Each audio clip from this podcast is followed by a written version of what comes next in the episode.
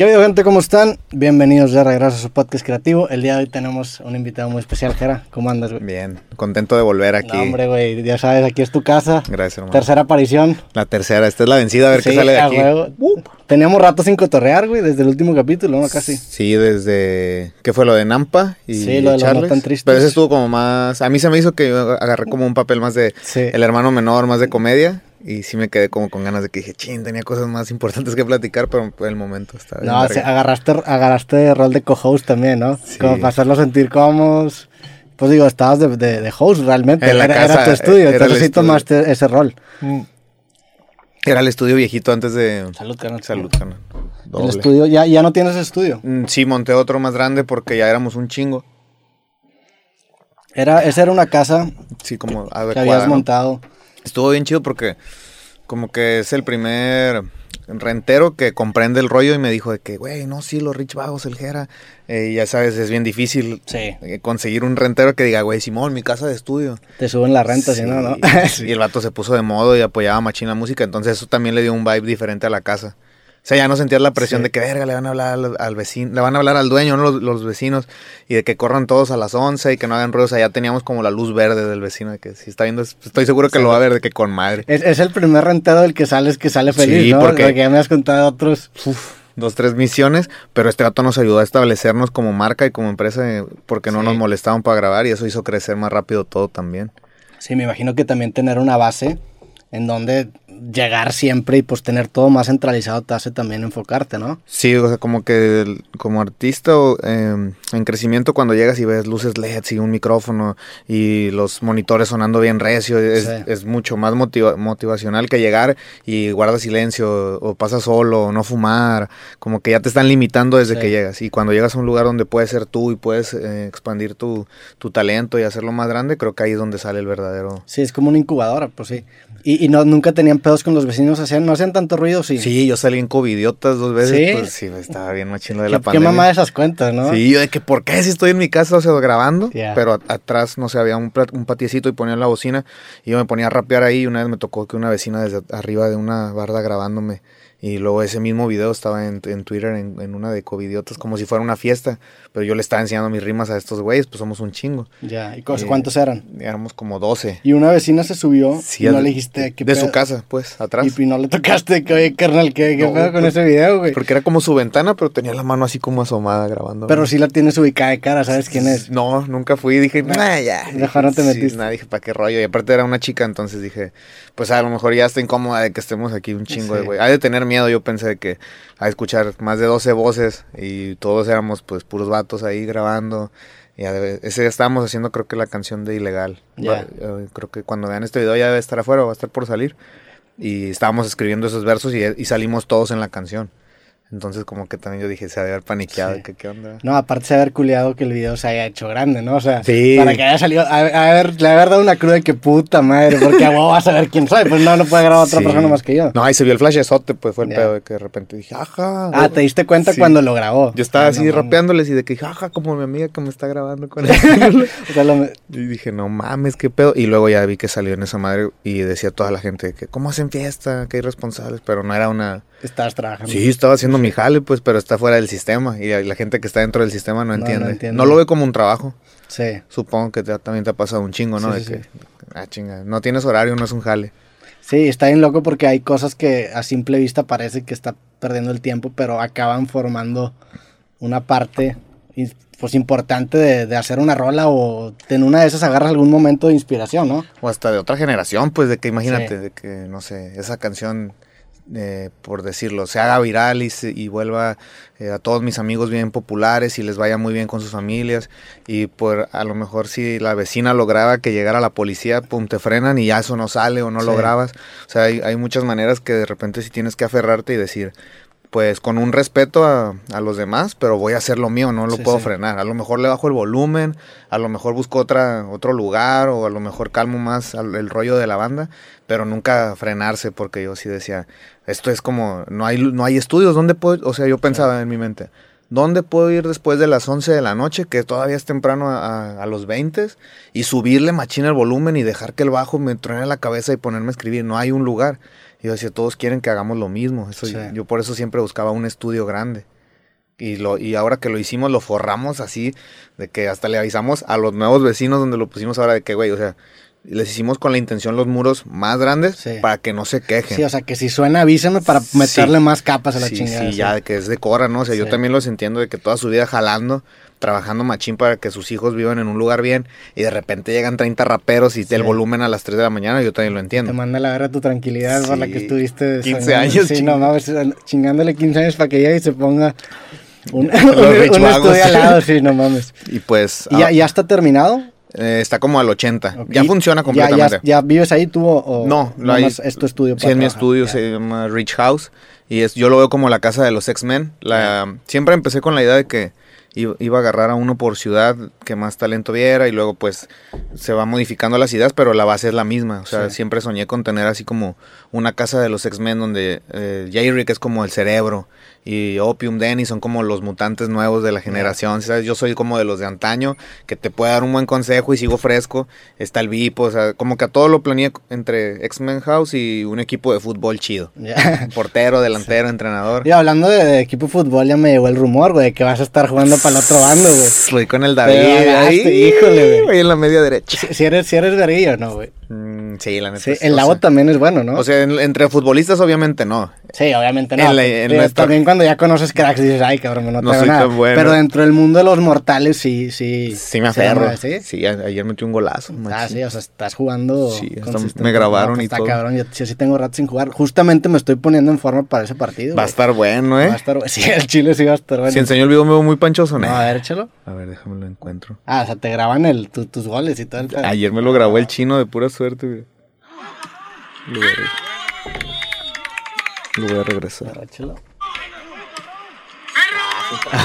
de, de primera al ángulo.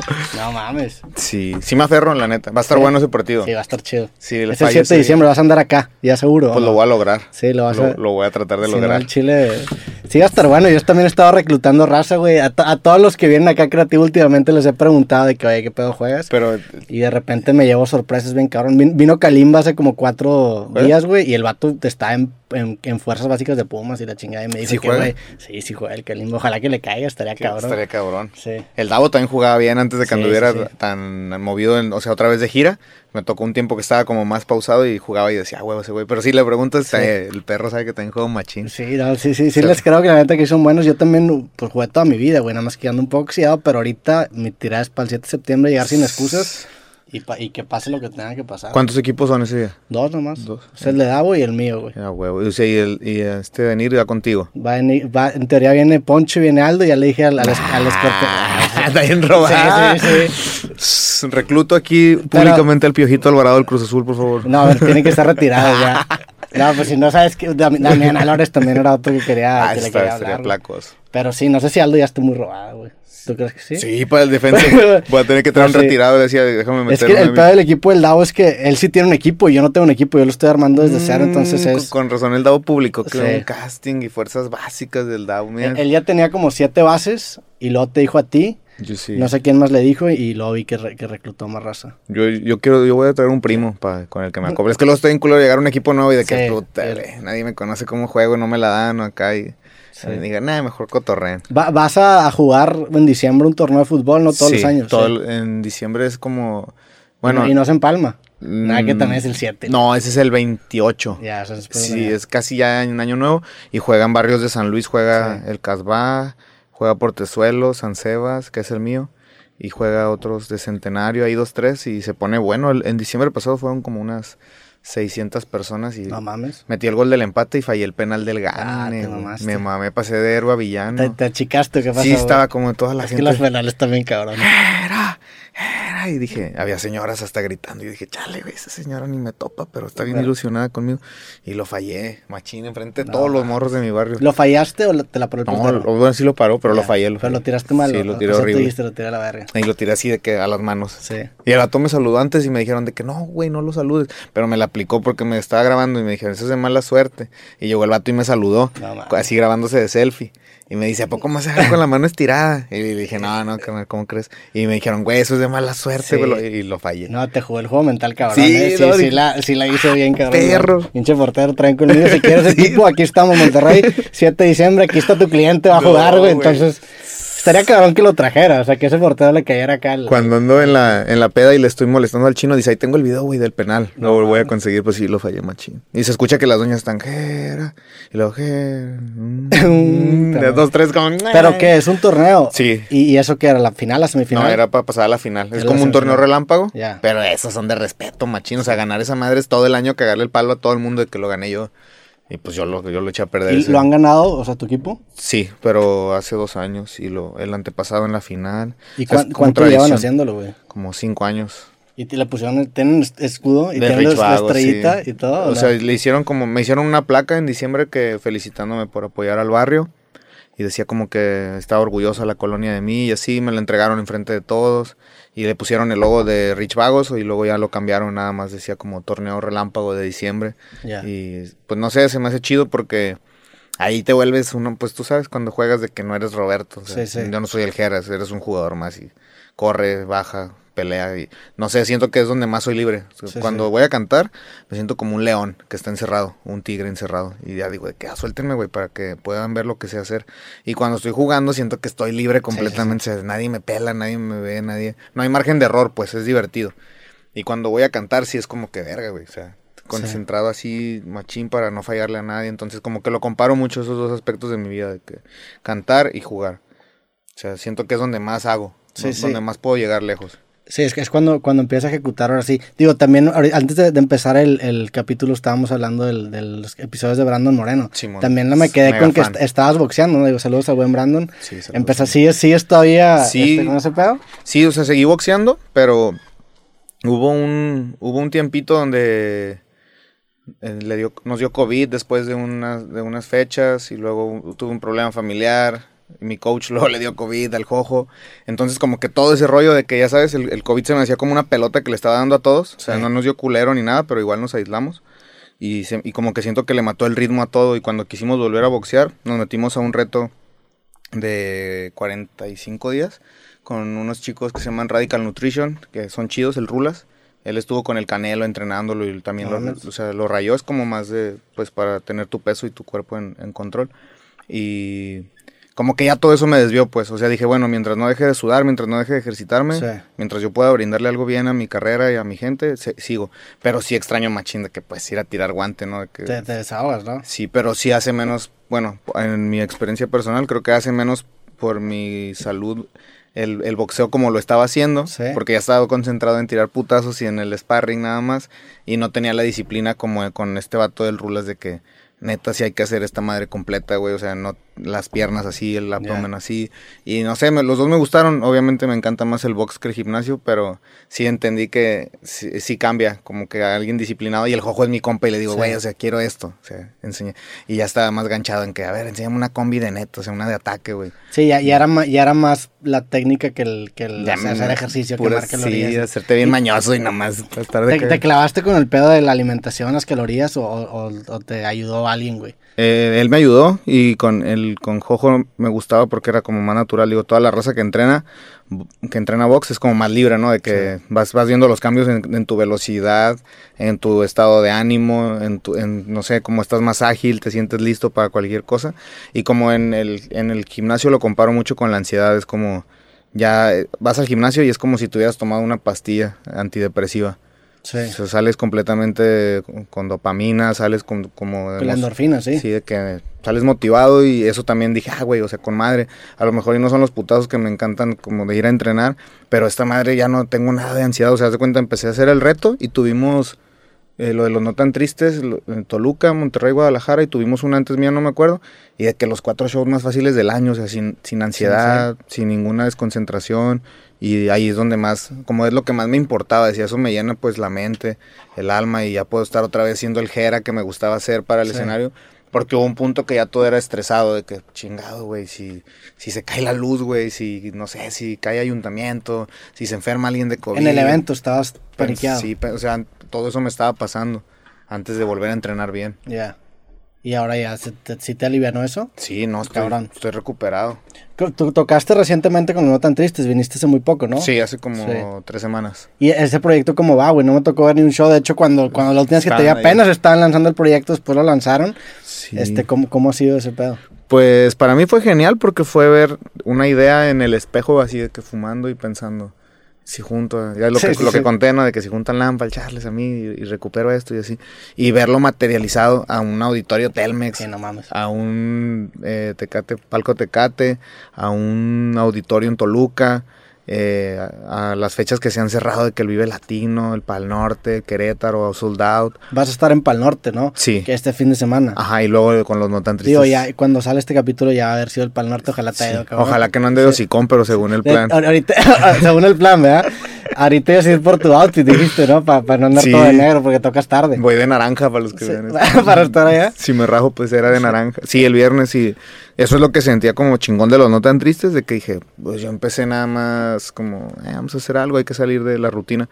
Y ya cuando estaba ahí, en la- cuando sonó el primer tarolazo y, y salí a cantar los no tan tristes en, en Guadalajara, el proyecto, sí me dio así como nostalgia, o sea, tenía un chingo sin querer así soltar una lágrima de honor, así de que dije, y verga, güey, sí se armó, o sea, qué loco que sí se armó. De honor por ver el proyecto que viste Sí, tú de- en, de- en- ver al Charles con el sombrero y ah, yo traía un bastón, el Nampa como bien trajeadito y el- los, los tres productores atrás, la batería, músicos, la bailarina, los visuales, todo lo veía y decía, es como una película, este es como el clímax de la película y, y es como si me estuvieran dando un premio sin que nadie supiera Sí, que sí, yo sentía eso, o sea, yo sentía que, que me estaban dando así un premio de que, güey, felicidades, lo, lo hiciste y, y al mismo tiempo pues la gente dice, ah, está cantando, pero yo estaba sintiendo eso, como que la vida diciéndome a huevo, sí, no estás tan mal, o sea, vas, vas muy bien.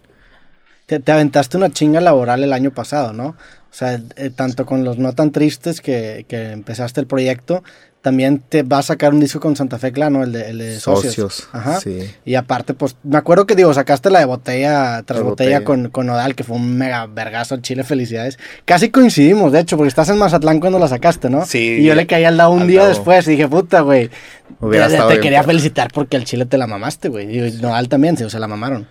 A mí esa canción me dio vértigo en un punto porque estábamos en, en Mazatlán, Sí. pero veníamos de Ciudad de México y fuimos a una, a una cantina. Digo, déjame hacer un paréntesis antes de que ha- das tu historia. Te digo felicidades porque realmente la magnitud del vergazo que fue la canción es algo que no tiene... O sea, realmente No, por eso te digo que me te- quedé así de que se pasaron de verga. pues, estuvo chingado. O sea, imagínate, eso va enlazado a lo que dices porque todos nos marcábamos. O sea, de que, ¿cuántos crees que lo vean? Y yo hice un, yo hice un live con Nodal y entraron como 60 mil personas. No yo, o sea, yo desde ahí dije, ¿qué pasó? Si se, se iba a valer verga. Y luego en la noche estábamos todos apostando y todos, no, pues van a entrar 80 mil, porque eran las 12, era las 12. Y van a entrar 80 mil, no, van a entrar 100 mil, no, hombre, van a entrar 200. Y el más alto dijo 225, que fui yo. Dije, yo me tengo que apostar a mí, ¿verdad? Pero yo nunca me imaginé que llegara a 800, 890, creo, 890 mil personas lo estaban viendo al mismo tiempo. El, el que, el, El streaming cuando El- se- el estreno. Sí, el estreno. 890 mil personas Sí. tiempo. A la madre, güey. Yo no sé si No rompió algún mames, récord o algo. Nunca, nunca he visto un- en YouTube un stream que tenga tanta raza. Yo, yo empecé a pensar que era un meme, yo sentí así como que dije, la raza está chingándome Sí. de que sí, vamos a apoyar tanto este pedo que sea irreal. O sea, era como un meme bueno. Era, O sea, realmente el, el hype gigante de la canción empezó antes de que saliera. Sí. O sea, la- yo escucho la canción y entiendo, o sea, ent- entiendes, y es bien fácil entender en retrospectiva que, ah, ¿por qué conecta con tanta raza, sí, güey? pues a todos les ha pasado. Ajá, todo les ha pasado y aparte el, el- el género de la canción era como un híbrido raro que, que hacía conectar como con dos géneros muy grandes. Digo, en retrospectiva es bien fácil decirlo, antes de sacarlo está cabrón entender eso, ¿verdad? No, y duró guardada un año esa rola. Sí, ajá, sí, me, acuerdo que me dijiste, creo que en el creativo que andabas con, con Odal, güey, y, y que traías ahí algún proyecto eh, guardado. Y vi, vi, de hecho, que fuiste con el Pepe también recientemente Con- y sí, que le dijiste que estuvo un año en el... Un año guardado ahí en el, en el baúl. Porque ya no sabíamos dónde acomodarlo. Yo decía, él tiene su carrera, yo tengo la mía, él tiene colabos muy buenas. Yo en lo que me muevo siento que he grabado con la Sí. gente que he querido grabar. Entonces como que no veía cabida y estuvo bien loco ya cuando de repente se estrena y actualizamos la app porque estábamos viendo la, el- la transmisión, el video. Nos servimos otro shot, así, de- o sea, te lo juro fue de las cosas que más vértigo me han dado en mi vida porque actualizamos el, el YouTube y como en unos 25 minutos ya decía de que 4.5 No millones. mames. Yo dije, ¿qué pedo? Dije, esa madre está mal. Y hasta le fui a preguntar al chino y al, al Team. Le dije, ¿sí dice 4.5 o dice 450 mil? Y desde la emoción estoy viendo mal. No mames, güey. Y dijo, no, sí, 4.5. Entonces, pues de repente, toda la noche o sea, estuvo raro porque no pude ni dormir bien. Eh, me hablé con el, con el Chris como a las 8 de la mañana de México y él estaba en España. Me dice, ¿ya viste lo que hicimos? Y, luego, y yo, pues yo no entendía. Yo, sí, huevo, pues, pues muchas gracias. Qué chingón que entre los dos hicimos un himno. Pero yo hasta ahí, o sea, yo no me imaginaba que venía. Entonces ya cuando me así me estaba todo morro y vuelvo a ver la aplicación, la de YouTube, decía 11 millones. No mames. Y yo dije, verga. O sea, tú que tienes ya los números bien puestos, cuando es un arranque verga, ¿cuánto sería normalmente? Pues un millón en un día orgánico, ¿no? así de que orgánico, orgánico, un millón, dos a lo mucho. Ya si la estás super partiendo, tres, es como lo que más he hecho, son tres millones. En un día. Sí, no, creo que era cuando el algoritmo de YouTube funcionaba diferente. Sí. Y con nunca te pude alcanzar, me aventé de que un millón y dos millones. O sea, con un millón en un día y como que se agarró y de repente tres millones en dos días. O sea, cosas así sí me habían pasado. ¿Y aquí en un día fue? Eh, 24 millones. O sea, un millón a la hora. Un millón a la hora. verga. Estuvo bien loco. Y, o sea, ya ahí fue cuando, pues recibí muchas llamadas de gente que antes tal vez menospreciaba un poco la carrera o tal vez no apoyaba tanto y se entiende, ¿no? Todo es de a huevo, ¿no? Sí, sí. Pero ya dije, ok, pasó algo para que hayan levantado el teléfono de ciertas personas y yo también estaba como muy agradecido, pero tenía vértigo porque todo el mundo subió también el éxito, pero el hate y, y, como la presión. Te pone una lupa más grande. Sí, yo decía, ¿por qué, güey? Si yo no hice ni madres, o sea, yo estoy grabando mi música y no estoy molestando a nadie, es más, ya cago el palo menos que antes. O sea, ¿qué está pasando? Y de repente que, no, como, eh, views comprados y todo. Y, y como que la respuesta, el, el, la cachetada de guante blanco fue que yo, ni, para empezar, ni sé comprar views. Sí. Toda mi vida. Y, sí. y según yo, en- bueno, no sé si se puede ahorita. Sí se debe poder, ¿no? Pues yo digo que sí se debe poder, Sí, pero no, o sea, pero- se da- te das cuenta en los likes de que Cabrón, y en los comentarios. ya decía, güey, es demasiados likes, o sea, ya van a superar mi canal los likes, significa que a la gente conectó. Y esa misma noche me empezaron a etiquetar un en un chingo de videos. Me, o sea, siempre te etiquetan en unos 10, 15 si te metes a buscar. Hasta 30 si quieres, de que están de antro y está una canción tuya. En historias. Sí, pero diferente, diferente canción, diferente momento. Esto era así como si parejo... 99 de- Sí, como si todo el Instagram se hubiera puesto de acuerdo y al mismo tiempo me etiquetaran la canción. Qué Y mamada, güey. decía, no mames. Y luego estaba en Mazatlán y, y de- desde la ventana unos vatos con una bocina cantándome la rola de un día a otro. Y yo decía, ¿cómo se la aprendió toda la letra? Y no sé, pasaron cosas geniales con esa canción. Siguen pasando. ¿Qué hiciste ese primer día? Estabas en Mazatlán, grabaste con el Davo y pues ya estabas tú celebrando, me imagino, ¿no? Sí, vamos a grabar y grabé hasta el último día. Le dije, "Güey, la neta de, de carnales, le dije, me voy a comer un chocongo. Es le que estos vergazos no se dan todos los días, la Me neta. comí un chocongo y me Ahí en, en Mazatlán, en Sí, la playa. y me fui a hablar con... Va a sonar loco, pero pues los que saben qué onda, saben qué onda.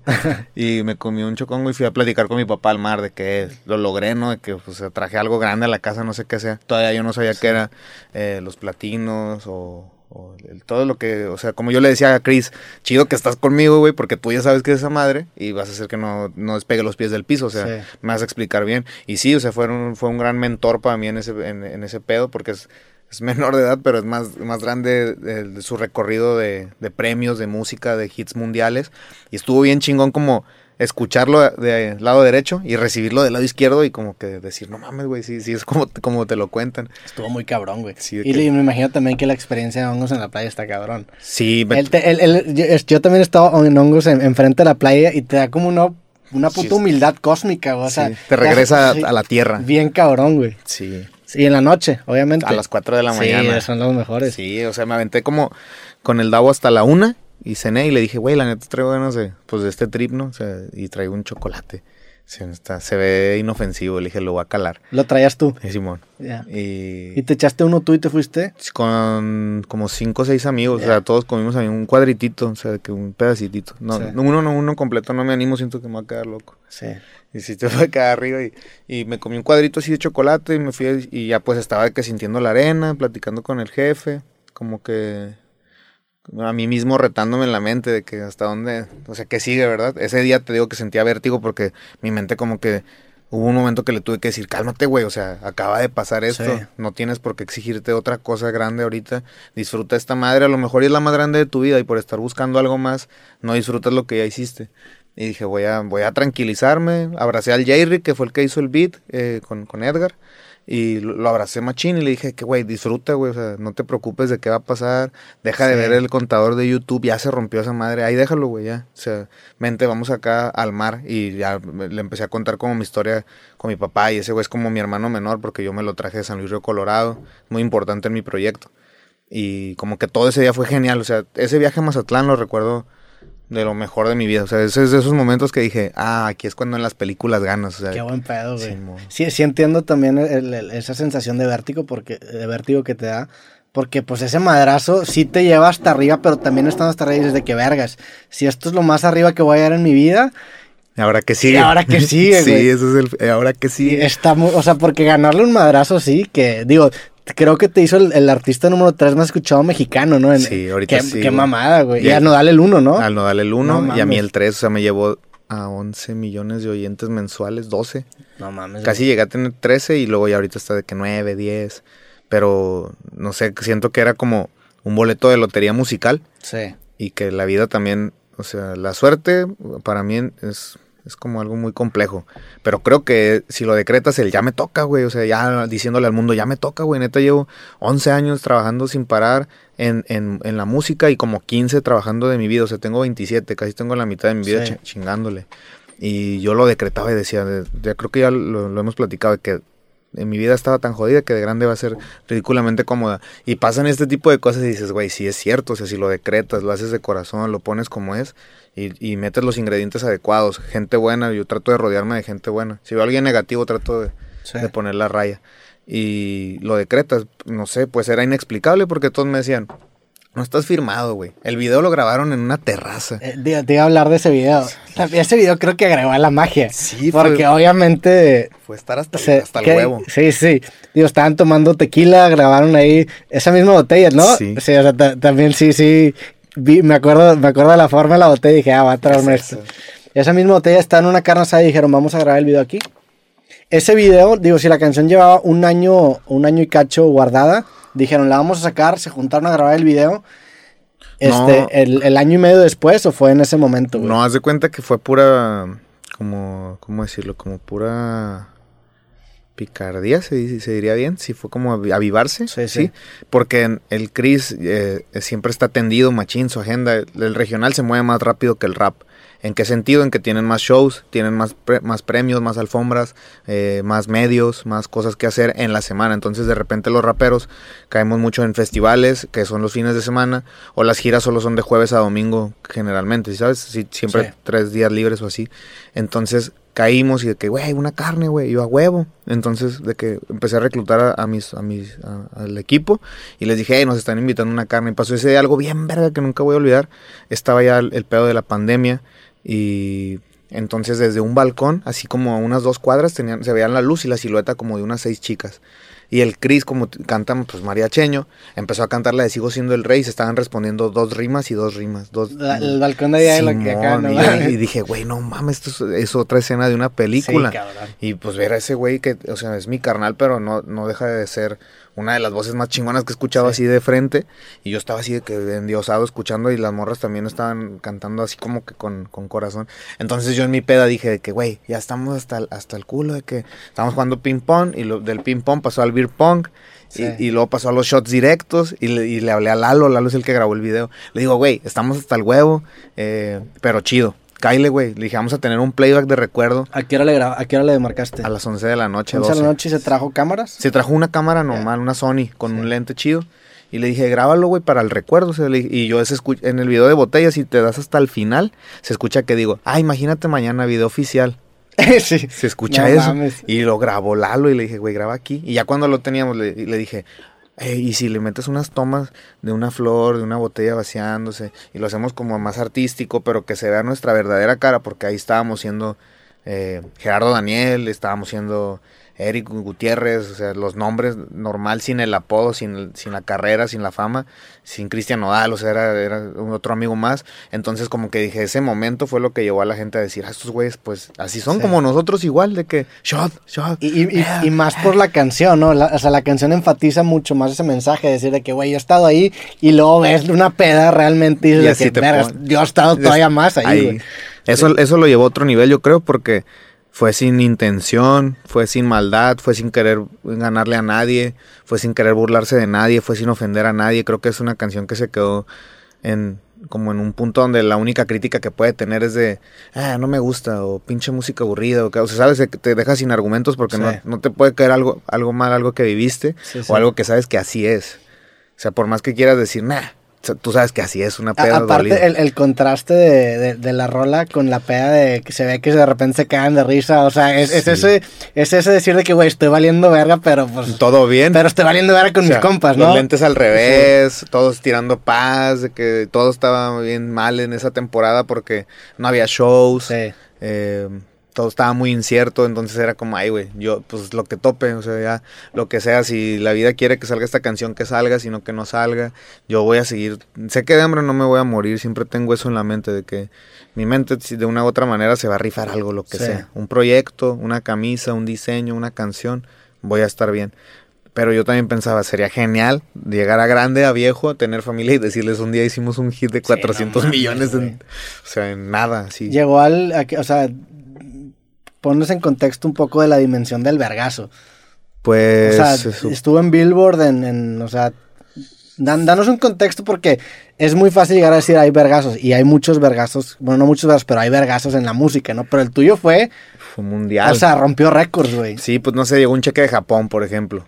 De que nunca, de nunca vi- regalías de Japón, Sí, raza allá que la raza escuchando machín botella tras botella en Japón. pero que la ponían en lugares públicos, tipo en, En- antros. hay así, un, playlist que pa- o sea, que estaba directo de Japón Ya. y estaba portada ahí. eh, No entonces, pues de repente cuando checas de dónde viene la monetización, yo decía, güey, viene de Japón. Y había stories de raza japonesa mamándose saques. No, no, no me tocó ver, pero sí me tocó ver mexicanos allá. Ya. O sea, y- el, el cheque estaba muy decente para que decía, güey, qué pedo, ¿cómo están escuchando esta madre hasta allá? Y no sé, llegó un mensaje de, de Spotify de que era la canción número uno en la plataforma. eh, no recuerdo bien si en México o en toda Latinoamérica, pero era la, la número uno más, o sea, la más escuchada en un día de toda la plataforma. Sí, no mames. De YouTube también, la más escuchada de toda la plataforma en Latinoamérica. En un día. En un día. Ya. Entonces, pues mandan esas dos placas y de repente... Te mandaron una placa física Ajá. que dice número. No, sí, la foto de los dos y viene como una plaquita y No dice... mames, güey, felicidades. Estuvo bien loco. Al chile se mamaron. Estuvo güey. bien loco. No, no, no, buen pedo. O sea, yo, yo te digo, viví eso. O sea, viví que, que estabas en Mazatlán y, y pasó un día y dije, ah, le voy a mandar mensaje al Jera. Pero me imaginé eso, que seguramente Andaba con- estaba saturado y dije, güey, ¿para qué chingados me meto yo y dejo que disfrute esto? Y cuando lo vea en persona lo felicito. Pero te No, mamaste, güey. O sea, no, la, la rola, Sí. pues, digo, ya, ya lo sabes, pues estuvo por todos lados, güey. Sí, porque después ya, o sea, cuando ya asimilas qué pasó, y dices, damn, sí, le pisamos un bot- le picamos un botón rojo.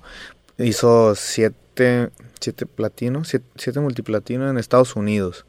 Disco diamante. Hizo seis discos de oro en Latinoamérica. Y dos platinos más aquí en México, creo. La rola. Sí, ¿Cómo es un disco platino la rola? ¿Por reproducciones o cómo sí, como por los streams y eso. Ya. Y diamante creo que es lo más alto, ¿no? Y, y se hizo diamante. Entonces fue como ya, ok. Lo que sí estuvo ya como agüitado para mí. No, no me puso triste porque dije, al final así se maneja esta madre. O sea, la industria tú sabes que es una mesa redonda de un Sí. chingo de raza que decide por otra raza. y dije, ¿cómo van a premiar una canción Esa es una gran cita, ¿eh? Sí. La industria es una mesa re- redonda de raza que que... decide por más raza? Sí, está cabrón. Sí, porque ¿cómo, cómo Botella no iba a estar a los Grammys? Yo dije, ok, que dice, no, es que la tenías que registrar antes, no es cierto, hay canciones nominadas que salieron después de Botella y yo respeto mucho, solo dejaron de emocionarme los premios, nunca me he ganado algo de eso, nunca me he ganado un Grammy, nunca me he ganado un Billboard así o premios de tele ni nada, siempre me he mantenido como en mi, en mi trinchera disparando desde ahí lo que tengo y defendiéndome, pero sí me dejó de motivar un poco como que dije, güey, o sea, de aquí qué, qué más... Sí. ¿Qué otra cosa más grande puedo hacer si dicen que bajó a Bad Bunny con la de Da Kitty, de, Sí. de la número uno?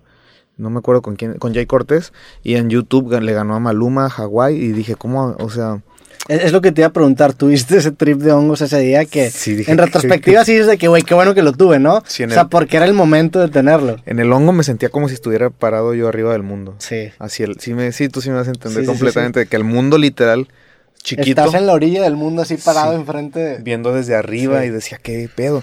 Y cuando fue lo de los premios me tumbé ya un poco el rollo y dije a concentrarme en lo mío como siempre lo he hecho y a seguir siendo el Jera. Porque muchas razas me ponía, ¿y ahora qué? Y, y otra botella. Después saqué otro putazo con Rails B, que Sí, ya sí. se me olvidó.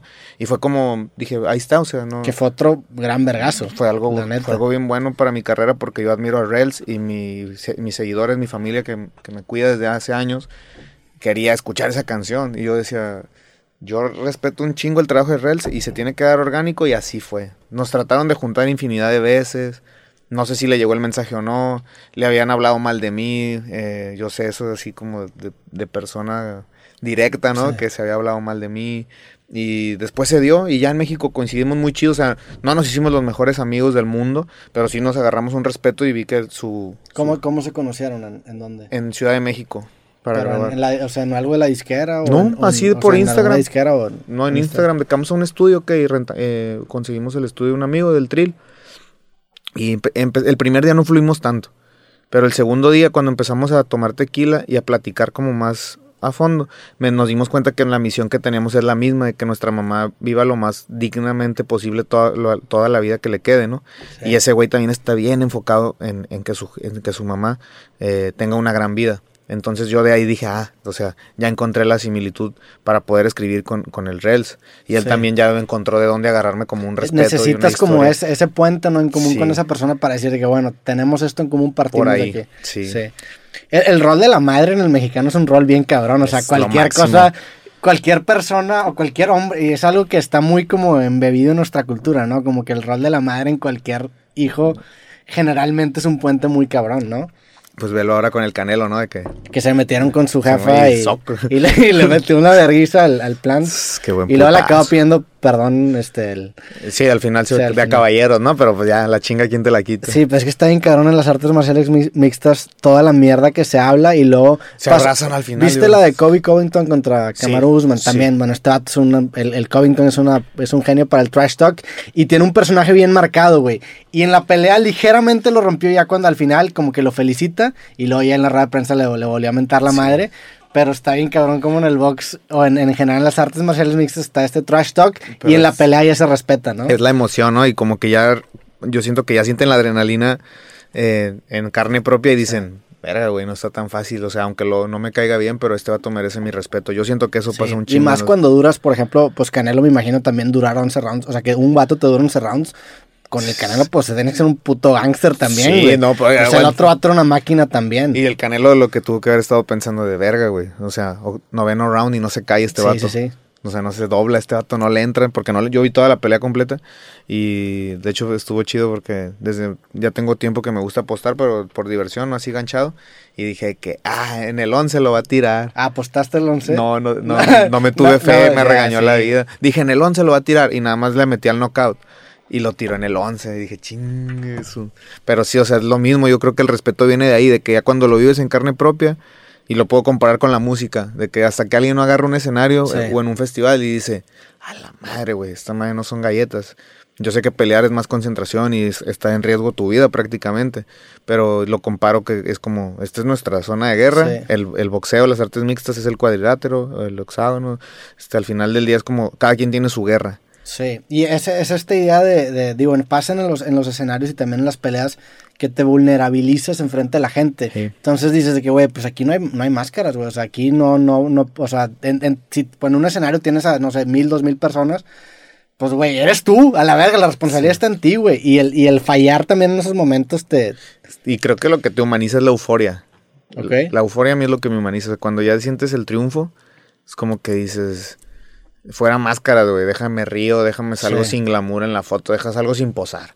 Déjame me río con la gente porque hice algo que era imposible. Yo creo que igual le pasa a un peleador, ¿no? De que Sí. hace el knockout y el otro vato a lo mejor se rayaron la madre, pero dice, pues güey, déjame, déjame, disfruto este momento con las 30 mil personas que vieron este knockout. Sí. Y a- a- como que es una balanza de sigue el ego o, o- o- o el momento y gana el momento. Y por eso es como, eh, güey, todo bien. Ya pasó, ya nos dimos en la madre. Igual con los escenarios. Sí. Es como todo bien, güey. Sí, en una pelea pues ya tuviste 30 minutos para darte en la madre y sacar el coraje superficial que tenías, pues ya nada más te queda respeto. Y lo de la euforia también, güey, pero pues también me imagino que, que la euforia es como una droga en el sentido de que cada vez necesitas más para ponerte feliz, ¿no? A lo mejor lo que el Sí. Jera de 18 años lo hacía feliz, ahorita el de 27 pues dice, no mames, o sea, Por ejemplo, eso de- está bien cabrón. De niño lo que más me gustaba en los eventos era que decía, ah, preparé un outro o un intro bien verga, quiero que lo escuchen, me quiero subir. Y después de tanto cantar pierde esa magia. La- ahora necesitas otras cosas como quiero que me coreen esta rola. Sí. Quiero que ahora se vea este visual cuando exactamente diga esta palabra. Y exacto, va subiendo tu nivel, va subiendo tu nivel. Y hasta que llega un punto que pues ya no tiene llenadero. O sea, siempre lo quieres llevar más lejos, más Sí. lejos. Agarras más poder eh, adquisitivo, más económico y dices, ahora quiero invertirle porque dejas de depender de otras cosas. O sea, dejas de Sí. Y quieres ahora que tu show esté en todos. O sea, por ejemplo, ahorita para mí un show sí lo, lo respeto como debe de ser. Pero ya no pienso como, oh, no, no lleven a mis amigos porque me voy a gastar mi dinero. Pienso, hey, güey, son los mejores años de mi vida. Lleven a mis amigos, güey. Sí. No importa que no me gane lo mismo, un poco menos. Pero necesito a este vato en ese momento porque no se va a repetir.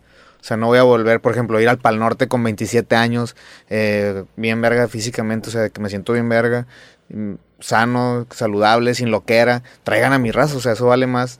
Como que lo vas aprendiendo. Sí. Y eso ya, antes la euforia es la feria, de que, güey, voy a ir tres shows, me voy a traer tanto dinero, me voy a comprar un coche. Después de eso pasa y dices, ah, ok, necesito ahora mis 10 amigos de la infancia que no trabajen en un trabajo es- está bien cabrón porque no, no puede ir en reversa, ¿no? O sea, una vez que ya pruebas la miel no se te olvida, Sí, güey. no, ya no. Y eso es, eso es la maldición y por eso está ese vértigo, no decir de que vergas. Si ahora esta es mi definición de felicidad para que vuelva a meter un vergazo de esa magnitud y eso es donde te da vértigo y dices de que, a la verga, por chance, esto es lo mejor Esto y de aquí es para hay. Abajo. Sí, Y también tiene, o sea, entiendo que fue por eso, pero también tiene que ver mucho con la edad. O sea, tienes 27, tengo 28, somos de la edad. Simón. Esto es el pico físico de nuestra vida, en teoría. O sea, es, Simón. es la flor de la carrera de los futbolistas, de aquí para abajo, carnal. sí, así en O sea, los 30 y... Y te da como que esta, esta nostalgia por algo que todavía no se acaba, ¿no? Dices de que verga, lo voy a extrañar de la verga en dos o tres meses. Eh, sí, yo como que sufrí más de los 26 a los 27 que ahorita. O sea, de que Sí. no, no sufrí, pero pensaba un chingo de cosas de que, güey, ¿por qué? O sea, si- el Vive Latino lo, lo hice de 24 y ya voy a cumplir 26 y no he cantado y me recortaron la vida y, o sea, todo un chingo de cosas que vas pensando. Y ya después te vas a, o sea, ahorita que ya estoy disfrutando un chingo de que me siento fuerte, me siento así como eh, lo suficientemente capaz de proteger todo lo que he creado. Sí. Y eso también es un, es un pedo. Porque puedes hacerte famoso, Simón. Y puedes ser popular y puedes tener feria y números. Pero en esta madre, yo personalmente lo puedo decir como un consejo. Es, se necesita un chingo de, de- de valores. Aquí es donde sale tu casa a relucir. Pues de que tus papás, tus abuelos, tus hermanos, aquí salen a relucir. Cuando te haces exitoso y todavía estás en la, en, como en el pico de la juventud, de que Sí. 27, 26, 25. O sea, si en tu casa no hubo valores, si te vale madre no le- y no, no respetas a los demás, no, no cuidas tu feria, no cuidas tu, tu proyecto, no, no te cuidas a ti, te dejas ver borracho. O sea, está bien ponerse pedo, pero nunca salir ahogado. Yo, privado, yo, en lo, privado, yo lo tengo en mi mente siempre así. Soy el líder de este pedo y no me pueden ver tirado. Así lo pienso siempre, cuando voy a un lugar ajeno.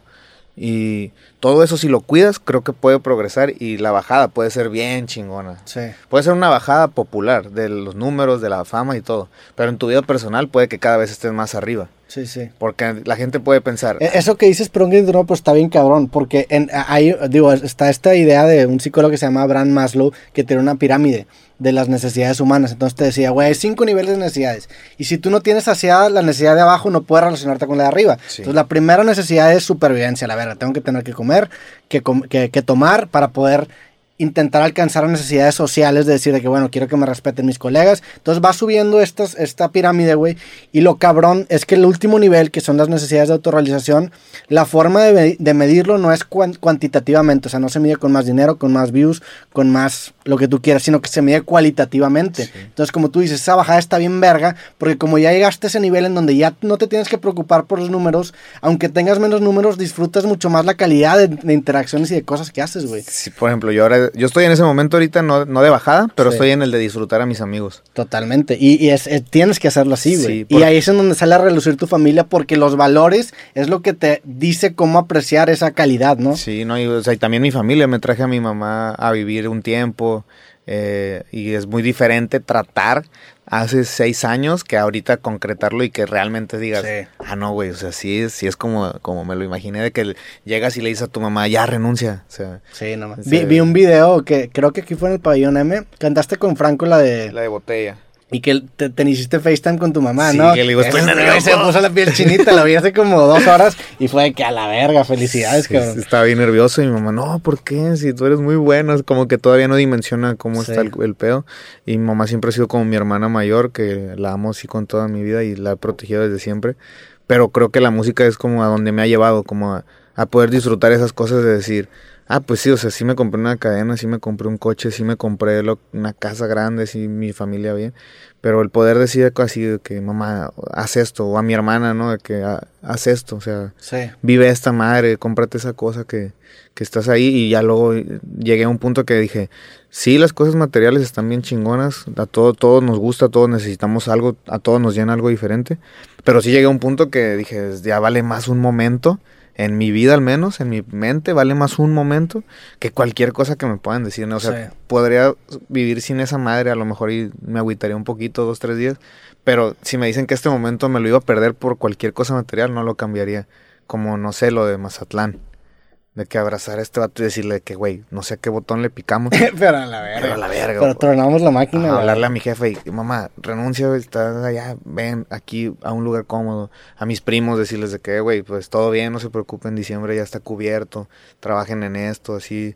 A mis amigos, de no tenerlos trabajando para otro vato que no los puede explotar sus Sí. talentos. No sé, es un chingo de cosas que, que me han llevado a una espiral, pero la música ahorita me tiene ahí.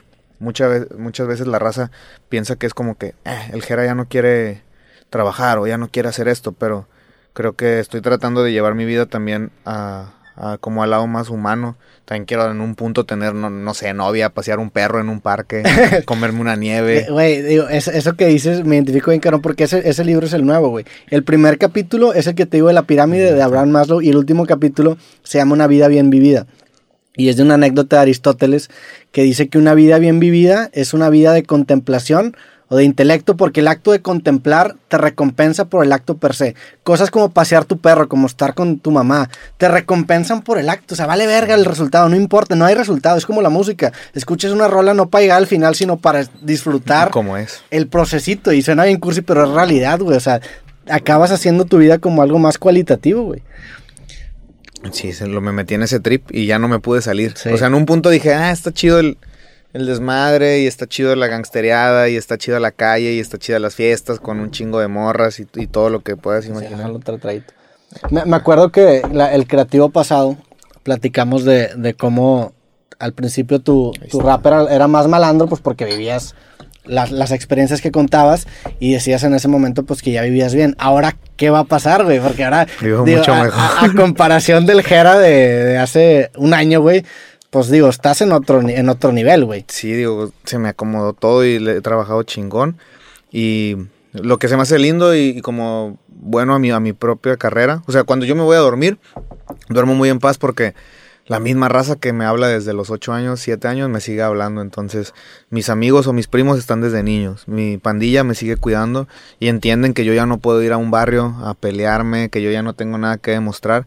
Y todo chido, me saludan, me invitan a jugar fútbol, me cortan el cabello, los invito a comer. Es como una relación sana, que, Sí. que sabes que hay peligro ahí, pero está sana. Y, y es como con cuidado. Entonces, ahora, ahora es diferente, ahora es como más respetuoso todo y me lo he ganado a pulso porque he rapeado, he representado, he ido, he viajado, he hecho cosas que a lo mejor ellos no hubieran eh, animado a, a salirse de la casa y como que eso me, me deja dormir tranquilo porque no es como que agarré dinero y cambié de amigos, Sí. cambié de personalidad, me volví culero, me volví cerrado. Al revés, agarré feria y volví a repartir machina el queso, o sea, dije, a ver qué onda, va? O se quedan en la burbuja 10 años y se mueren aquí, o quién se quiere salir. Y si no puedo sacar a todos porque Sí. no soy Superman. Pero sí está bien cabrón esa idea de éxito de decir, bueno, llegué y en lugar de quedarte arriba tiras como escaleras, ¿no? Para Sí. decir, oye, güey, tú también puedes subir, güey. Sin Y cortarlo. empieza a dar, a dar brazos. ¿Cómo va a ser para ti volver a San Luis en diciembre, güey?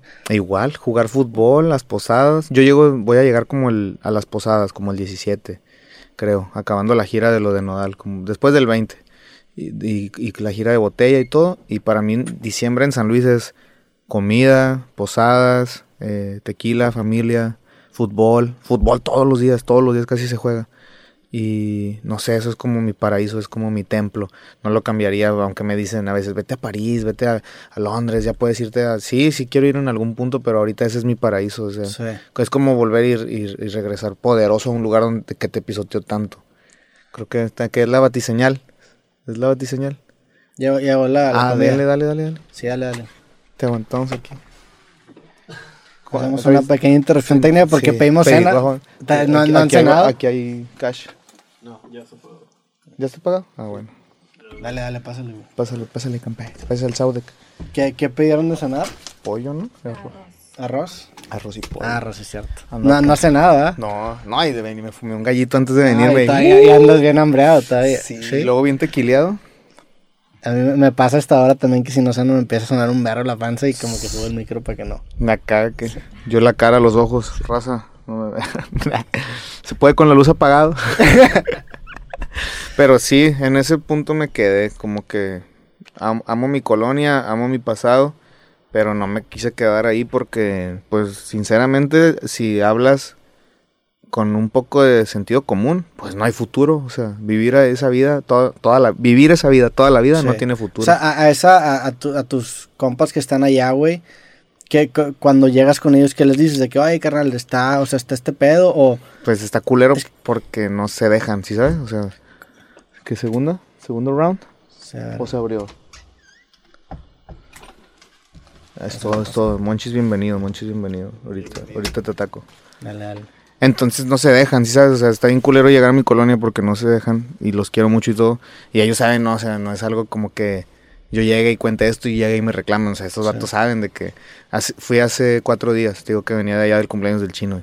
Y de que a mí me- uno de, del- pues, de mis compas más chidos con los que he crecido y me enseñó un chingo de morro, no sé, acaba de robar una casa de citas. O sea, de que todos los celulares de una casa de citas. Una casa de citas, Sí, o sea, va la gente a hacer citas a ciegas. Con- no, pues ahí agarras morras de que, o sea, es como un catálogo. Y Ah, ok, ya. Y sí, y, y esa madre en San Luis hay un chingo, son como casitas con una con un foquito afuera y tienen un número, es como muy peculiar en la 57 en San Luis. O Entonces, sea, tú llegas y te dan un catálogo de... de- de- y, las pasan así como caminando. ya. Sí, y robó una casa de citas. Sí, entonces yo digo, me agüito Pues porque le quitó el celular a todas las morras, sí, a todos los vatos. a todo, A todo lo que a había ahí. todo, carros, todo lo que se ¿Y con qué? ¿Con Fusca o con...? Pues así que hasta caminando esos güeyes se meten y sí se avientan la misión. Entonces de repente, no sé, otra así de que ya robaron un cantón de una señora que es conocida. Ah, no, no. Y yo digo, chale, güey, o sea, está bien que, que tengas necesidad y todo, pero ya digo, ya me agüita porque a lo mejor de niño no es que lo romantices, pero da un poco de gracia que dices, güey, no mames, ese morro le vale verga, se, se la aventó. Pero ya después de 15 años ya no, ya no siento chido, ya pienso, está bien, pero pues esa madre no va a dar siempre. O sea, Sí, un- sí. en una se te va a caer. Sí, tú, tú ves eso y dices que bueno, eh, yo lo hubiera hecho a lo mejor en, cuando estaba más morro. Sí. Pero crees, o sea, ves, dices que bueno, sí, sí, pues no sé, lo de los celulares, por ejemplo, yo en la secundaria que lo conté aquí. es que, que saludos al vato que era, que era un Sony, Sony Ericsson. Ericsson, naranja y rosa. Naranja y rosa. Me- Jalaba cabrón o no. Sí, estaban chidos, Sí. era el de. Y ese momento, pues a mí se me hacía gracioso porque yo solo decía, mi hermana necesita un celular, yo necesito un celular. Y estos güeyes tienen sus papás y se los van a comprar otro. Está mal, igual, de igual manera está mal. Pero no lo veías tan mal. No, pero es claro, y, y estabas morro, güey, o sea. No tenía la, la, la a, mí, a mí nunca me tocó robar celulares, pero pues íbamos aquí a colonias a tumbar focos y dices de que, ay, güey, está, es- lo- Pero pues estás morro. Estás morro, o sea, no lo haces con la misma maldad de ahorita. Sí. O sea, si ahorita chingas a alguien, ya, ya, sabes. ya es una maldad premeditada de que, güey, está, es un adulto, o sea, ya, Ya ya sabes- no hay. Ya sabes, cielo infierno. Sí. Oye, si quieres comer, güey, si, si tienes hambre, come. No, no, no. Sigamos, sigamos. Digo, hablando de hambre, güey, ¿qué crees tú que te dio esa hambre? Porque me, me- es algo que he platicado con varias gente que ha convivido en, en- en algunas ciudades contigo y me dicen de que, güey, esta siempre tiene como mentalidad de, más, me dicen, más de empresario. O sea, ¿qué, qué fue lo que detonó en ti eso, güey? Mm, Porque en, en esa última plática que tuvimos, me acuerdo que estábamos en las escaleras sentado. Este, acaba de fallecer eh, Malverde, Malverde, pues que era tu manager. Sí. Estábamos ahí cotorreando y platicamos un poquito de, ahí estábamos platicando creo que de e-commerce. ¿Qué, qué, o sea, ¿qué desató en ti ese, pues es un colmillo, ¿qué es, güey? Es un hambre. Yo creo que eh, fueron como muchas cosas, como re- lo de la disquera, de renunciar, abrir la mía, ver que sí tenía futuro. eh, y luego eh, lo que más me dio hambre fue como ganarme mi demanda en tan poquitos meses, com- como decir, ah, pensé que con esto se me había caído la vida y ahora lo recuperé en un par de meses. O sea, el, el decir de que, madre, lo que antes era para mí un mundo, ahora en un mes En o un mes. ya lo saqué. Sí. Sí. sí, eso está bien cabrón. Y entonces eso me dio un chingo de hambre porque dije, si aquí Como que te estira la mente, ¿no? Decir de que, ah, la verga, sí, se Sí. puede, o, güey. o lo multiplicaba, decía, con que siga el mismo ritmo, ya mínimo estos 12 meses. Sí. Y, y eso lo invierto aquí, eso lo pongo allá. Y eso me empezó a dar hambre. También pues ver a mi familia siempre abajo, como que decía, ¿por qué? O sea, porque ¿quién chingados decide quién está arriba y quién está abajo? Yo quiero estar arriba. Pero ¿por qué eso te pasó a ti y no a alguien más, güey? O sea, que, que desde morro estabas, Sí me la guerrillería. o sea, vendías, revendías cosas, ¿eres de ese tipo de raza? O sea, siempre apostaba, jugaba por cosas. Em, siempre quería tener dinero, siempre quería trabajar, siempre quería eh, hacer la daga si se podía, no sé. En una juguetería también de niño, así como que me enseñaron mucho del business. Trabajé en el Mercado Hidalgo en San Luis en una juguetería que se llama La Batalla. Creo que sí es Mercado Hidalgo porque están Sí. pegados. Y ahí aprendí un chingo de business. Ahí aprendí todo: las cartas, el intercambio, el En la, en la juguetería. Sí, ahí, porque ahí se juntaban en el mercado a apostar y ahí aprendí todo. Aprendí ¿Cuánt- ¿Cuántos años tenías ahí? como 14. 14. Sí, ahí aprendí ya todos los trucos caros. Dije, ya, aquí ya sé cómo es. Y ya no a doblarme. Ya decía, ah, ok, si te gritan, no pega. Si te pega, no grita.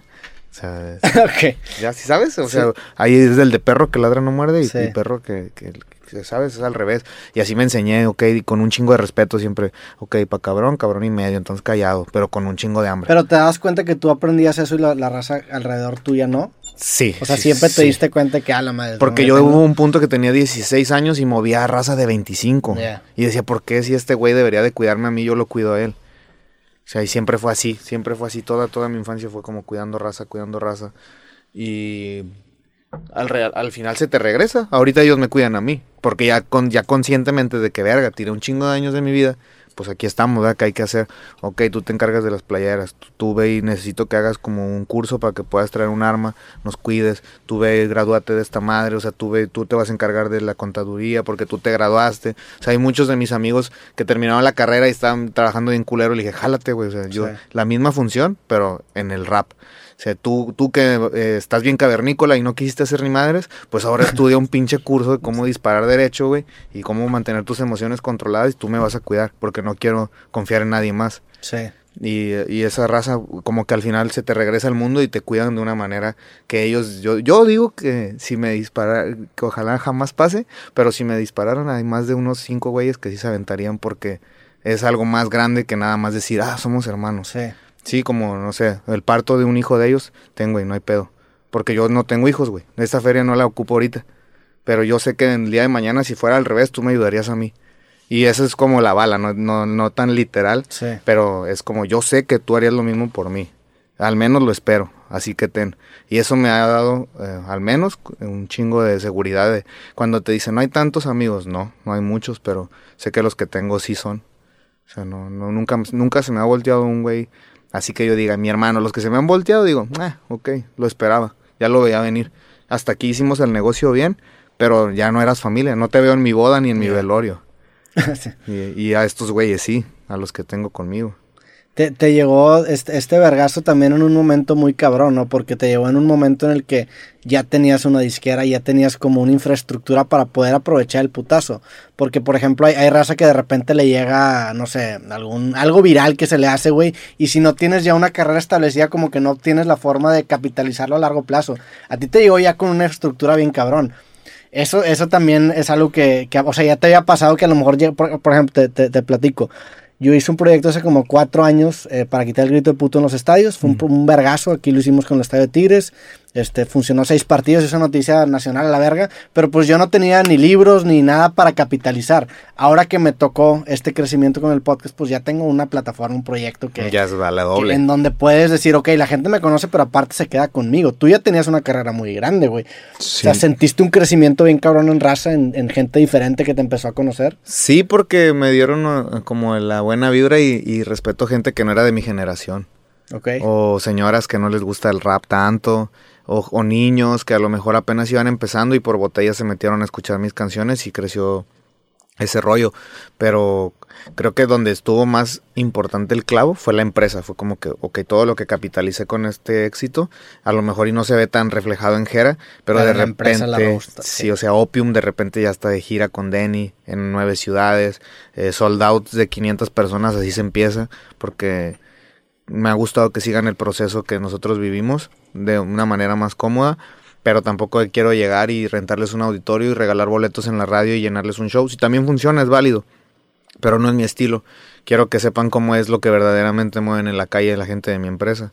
Entonces, no sé, no se ve tan reflejado en Gera la inversión, pero ya de repente discos, merch, eh, videos seguidos, un video producido de todos, ahora sí de 25 mil dólares, no importa otro, dame dos de esos. Y esas cosas es como la fuerza. Y tener la fuerza en, en la música lo es casi todo. Sí. Porque eso es lo que hablábamos, no importa cómo se vean los números por afuera, si tú estás demasiado fuerte en tu infraestructura, en tu empresa o tu, o tu proyecto, no importa que no seas el número uno en plays, pero sí importa que seas el número uno ganando, a menos que estés en el top que tú quieres estar. O sea, obviamente yo nunca voy a, no, ni digo nunca, no sé qué pase con la vida, pero yo no, no gano como Drake o no gano como eh, un rapero gringo, no sé, pero a donde yo mi vida la veía a los 16 años y a donde estoy ahora, para mí lo es todo. O sea, el, otro día escribí una frase que decía, como, a como estuvo de jodida la infancia, todo lo que escurre es ganancia. O sea, no es de rap, solo la escribí en una nota. Decía, como estuvo de jodida la infancia, todo lo que escurre es ganancia. Y es verdad, o sea, no es conformismo, pero es bien bonito poder levantarte y decir, no mames, lo que veían las películas, así como de que el room service, me acuerdo de una película de básquetbol de un morrito que le dan unos tenis y el vato room service y... Sí, este, sí, sí, esa muy, ¿cómo se llama? El Bow Wow, ¿no? Se llama el morro, de las trenzas. Sí, sí. Y yo cuando... Lil Bow Wow se llama, ¿no? Cuando recién agarré feria y podía pedir Uber Eats y en el hotel marcar y todo el pinche día marcaba, decía, ahora una salita. ¿Cómo, mantienes esa emoción viva, güey? Porque entiendo al principio, pero ahora, ¿cómo, cómo le haces para hacer estos ejercicios de que, oye, sí está bien, o sea, el, hecho de que te sigas diciendo que, güey, pues sí está bien cabrón esto, pero pues ya lo normalizas. ¿Cómo, mantienes vivo ese... Como esa llamita. Sí. Um, tengo una imagen muy clara en mi memoria de cuando me vine a, cuando me fui a Guadalajara y estaba en el Centra como con unas cinco o seis eh, mochilas así de que playeras, unas cobijas y llegué a la casa del Charles, lo que conté, ¿te acuerdas? Pero tengo esa imagen muy viva, como el, retrovisor, mis ojos y las cobijas y las, las mochilas así. Y, siempre que me quejo digo, cállate, acuérdate cómo estaba el pedo hace ocho años. Sí. Y hace diez, hace siete. Me llevo ese día de mi memoria y todo se calma. Porque digo, ese, ese día me acuerdo que no había comido y ya me dolía machín la panza. Y no, no había comido porque neta no traía feria. O sea, la, feria para comer, nada, o sea, que unas galletas y un agua así, pero no uno, no sé, un restaurante, unos tacos, un, lo que fuera, un sushi, no completaba y decía, no mames, qué desesperación no tener para comer, estar en otra ciudad, el coche sin gasolina, este, la renta, todo el pedo, y como que regreso ese día, especialmente ese día, y siempre puedo seguir, siempre quiero más, siempre me concentro más, siempre vuelvo y agradezco, es como ah, sí, cierto, cállate, güey. O sea, no tienes nada que quejarte. Y por eso no vivo pensando como en lo que tienen los demás o en cómo llegar hasta a ser el número uno en fama o ser el número uno en dinero. Solo trato de ser el número uno para mí mismo, así como pienso. De niño estaba, esta era mi meta y ya se rompió hace mil años esa meta. ya lo que sea es ganancia, pues sí. Así por eso es esa frase, que así lo que escurre es ganancia. Sí, el, el ver como esa... Es que la neta sí es una, o sea, sí es una carrera en donde sí eres y, yo también me considero una carrera creativa. Somos afortunados, güey. O sea, el, hecho de, estar ahorita mamándonos tequila grabando un podcast con un chingo de gente viendo que les mandamos saludos es una mamada. O sea, realmente sí es algo por lo que te tienes que estar recordando constantemente y sentirte agradecido porque pues el chile sí, güey. Sí te va bien, o sea, hay raza que neta le chinga y yo digo, está bien loco el mundo porque con todo respeto a veces hay gente que debería de estar mejor posicionada y o, ganando mejor o estresarse menos, pero esta madre no es de merecer, esta madre es de energía. Sí. Esta madre es de estar siempre eh, tocando puertas, tocando puertas. Eso, eso que dijiste hace ratito, güey, de, de, de, que sí, definitivamente hay un factor de suerte a la hora de meter algún gol, algún vergazo, pero pues la idea es trabajar tanto que eventualmente va a ser una mamada que no te pase ese vergazo. O sea, lanzas tantos, esos dos mil dardos de que puta, uno le tiene que dar al pinche centro, güey. O sea, es, es apostarle mediante trabajo y mediante cantidad para hacerlo súper probable que uno te acabe reventando, güey. Sí, es como saber soltar las balas, ¿no? Es, es como si tuvieras, no sé, nueve tiros y diez enemigos y supieras que en un tiro tienes que chingar doble para poder triunfar, ¿no? Así es la música, como que a veces siento que no es estar saque y saque y saque y saque, pero es saber las emociones de la gente, de tu público, es estudiar tu, tu, tu gente, o sea, es, es, un campo que tú tienes que tener dominado y saber para dónde van, cómo se sienten, qué está pasando con el mundo, qué es lo que no debes de estar diciendo, qué es lo que debes de estar diciendo.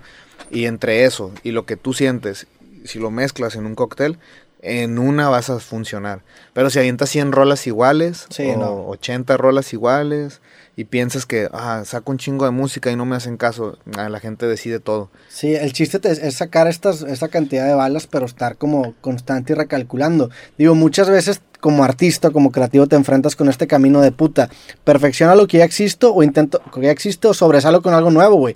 En tu caso, esta, esta rola, la de botella tras botella, güey, pues era un sonido que no estaba presente, entonces como que llenó un elefante en el cuarto que sabíamos que estaba ahí, pero, no estaba no estaba materializado, ¿no? Nadie sabía qué color era ese elefante, ¿no? Y el, el, nombrarlo o algo que no está, o sea, que todo el mundo sabe que, que eventualmente tiene que existir, pero no ha existido, es donde están los, los vergazos. Los goles. Sí, ese fue una chilena al ángulo. ¿Sentiste que a raíz de esa canción hubo, hubo ya un, como varios intentos de emular ese mismo ese mismo tipo de, pues es un estilo, ¿no? Sí, ya hubo varios. Sí. Hubo muchos. Pero la, creo que es como libre el mundo y todo el que lo intente. y es normal que pase eso, ¿no? Está con madre. Por ahí hay unas dos que me han gustado, pero no, o sea, no han salido. Los he escuchado en previos, sí. pero no han salido. Y digo, ah, esto tiene como la, la guitarra igual, el bajo igual. Eh, tiene acomodadas las melodías así como entre country, rap, indie, está como raro. Y digo, ah, va para ese camino, va a ser como su botella. O no sé, incluso cuando hicimos la de Relsby, yo sentí como que veníamos un poquito a hacer un botella. Y terminó, y, entonces ya en la plática fue, hay que hacer un bolero. Pero ya traíamos la idea como de, ok, ¿cómo? Hasta yo mismo, de que cómo. ¿Cómo sueno más o menos en esa línea sin tocar esa línea? Y entonces fue cuando, a ver, un bolero, ok, así, pero ya, ya, ese sonido como que dije, es momento de dejarlo libre, o sea, no, no quiero que digan, ah, es el del Jera, porque también dije, güey, me encanta mi rap, me encanta mi carrera, me encanta cómo caigo en el beat como reloj, me ha costado un chingo de años caer en el beat como caigo, y a mí me gusta, hay gente que lo ama, hay gente que no le gusta tanto, pero entonces dije, ¿cómo voy a dejar de caer como relojito suizo en, en cada beat por querer sonar el, de botella? Y dije, no, ni madres, yo, yo a lo mío y a que la vida siga su curso, porque estoy haciendo bien las cosas, estoy creciendo mi empresa, guardando bien lo mío y, y me siento así en el momento de que disfruta, rapea, le enseño las barras a mis compas, antes ni siquiera quería eso, decía, pues güey, es rap, a lo mejor ni les va a gustar Mejor ya cuando la escuchen, si ellos la ponen, pues a toda madre. Ahorita tengo la confianza de llegar y decirles, eh, güey, escucha esto, güey. Estoy escribiendo como me gusta escribir. Eh, estoy pensando como me gusta pensar. Y ya no estoy preocupado en que, oh, güey, si no pega, oh, si pega, oh, si no lo hago grande. Ya pienso, eh, ya la gente sabe quién es el Jera.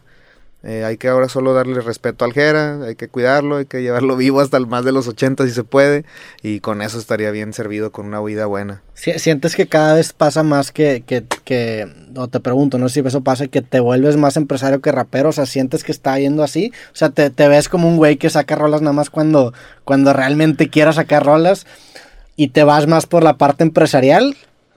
Todavía no pero siento que va a llegar. Sí, porque es mucha hipocresía de repente la industria y yo solo, no sé, pues no puedo cerrarme a solo trabajar con mi gente, siempre se va a tener que seguir trabajando. Entonces yo creo que va a llegar un momento en el que ahorre tanto dinero que diga, pues, pues para qué mm, sigo rodeándome de raza que a lo mejor no me tiene un aprecio tan sincero o yo tampoco a ellos. O sea, es también mutuo, no me gusta como eh, seguirme rodeando de algo que no me llena, que no me nutre, o de eh, comentarios que escucho y digo, güey, o sea, lo, acabas de saludar, cabrón, ¿no? O sea, vámonos de aquí. Y todo ese rollo pienso en un momento que debe de cambiar.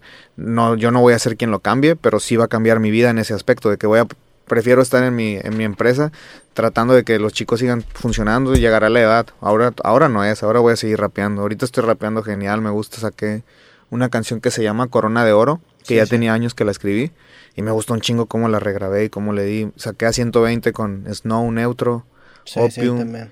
En el disco de Santa Fe rapeo como me gusta rapear. Entonces creo que estoy como en el momento donde el león le crece la melena, así de que para rapear. Habrá opiniones divididas de este comentario, pero yo con respeto lo digo, me siento bien chingón ahorita para escribir. Y, ah, y, siento que ya después a lo mejor el león se cansa de andar en la, guerra, en la pelea, y dice, pues ya nomás desde la sombra vigilo todo el cuadro, ¿no? Que es cuando ya viene como el más empresa que, que rapero, pero pues llegará su momento. Ahora creo que estoy fresh. Sí. Y sentiste que, digo, ahorita que, que hablas de, de, las rolas que sacas, que llevas escrito mucho tiempo, o sea, sientes que fue un punto de como tirar muchas semillas y ahorita de repente una te germina y te es un putazo. O sea, tienes, por ejemplo, una como botella o uno como la que acabas de sacar que dices que, güey, pues la escribí hace un año y en una de esas también trana. Sí, O eh. sea, ¿qué tantas rolas tienes así en, en la cajuela, güey, que no has sacado? Como unas 50. No mames. Sí, es que ¿Y son, ¿Y son collabs o son rolas tuyas Son rolas mías que, que... están por ahí como en un- una burocracia de, de a ver si salir o no? Sí, tengo unas que son de rap rap, que hay una que se llama Run, así como cuando acelera la moto. Ibas a sacar un disco, ¿no? Que por aquí Sí. tengo el nombre. No teníamos Nada, nada. pero andábamos felices, ¿no? Sí. Ya el nombre te robaste. y ese lo tengo Sí. así chingón. Le escribí un verso a mi papá que es como bien personal. No sé si está permitido mostrar o no. Un mini verso. Sí, güey. O sea, es como es mucho más personal de lo que la de lo que yo rapeo. A ver si es este. Ah, esa es una cumbia, ¿eh? Andaba muy alegre. Ese es Ron. ¿En dónde tienes eso? ¿En un grupo de WhatsApp contigo? Con güey? Jay Rick. Ah, güey. Eso es aquí, sí, ¿verdad? Sí, sí. Se lo escribió a mi papá de que mi papá murió, ¿no? De que hace un tiempo. Sí, tienes una rola de tu jefe Y también. ¿no? siempre me ha gustado escribirle. O sea, no es como que cada que siempre trate de ser esa canción. Sí. Sino siempre me gusta escribirle. Y eh, bueno, de hecho, este es el previo que estaba por ahí rondando. Pero este, este pedazo es como el que. Muchos teatros, también Plaza Condesa. Yo te extraño cuando llueve. Aquí. Esto es como la parte que la, la terminé apenas. Esto es nuevo. Como ves, pa, no saben a qué le mueve. Ya saben mi carácter, mejor que suave la lleve. Yo te extraño cuando llueve. Me pongo nostálgico y hago que caiga nieve. Eh, Hablemos de cosas buenas. Hace varios años que mi brillo nadie frena. Tuve que aprender y traer para la cena. Mi casa jamás va a tener hambre y pena. Ah, Siempre fui la pieza, llené muchos teatros, también Plaza Condesa. Pero tu sonrisa, lo único que interesa. Árbol nace torcido y pues jamás se endereza. No gustó la feria y no hablo de los juegos. Te escribo, te pienso, te extraño y me elevo. Pienso en la azotea, en algún tema nuevo que pueda.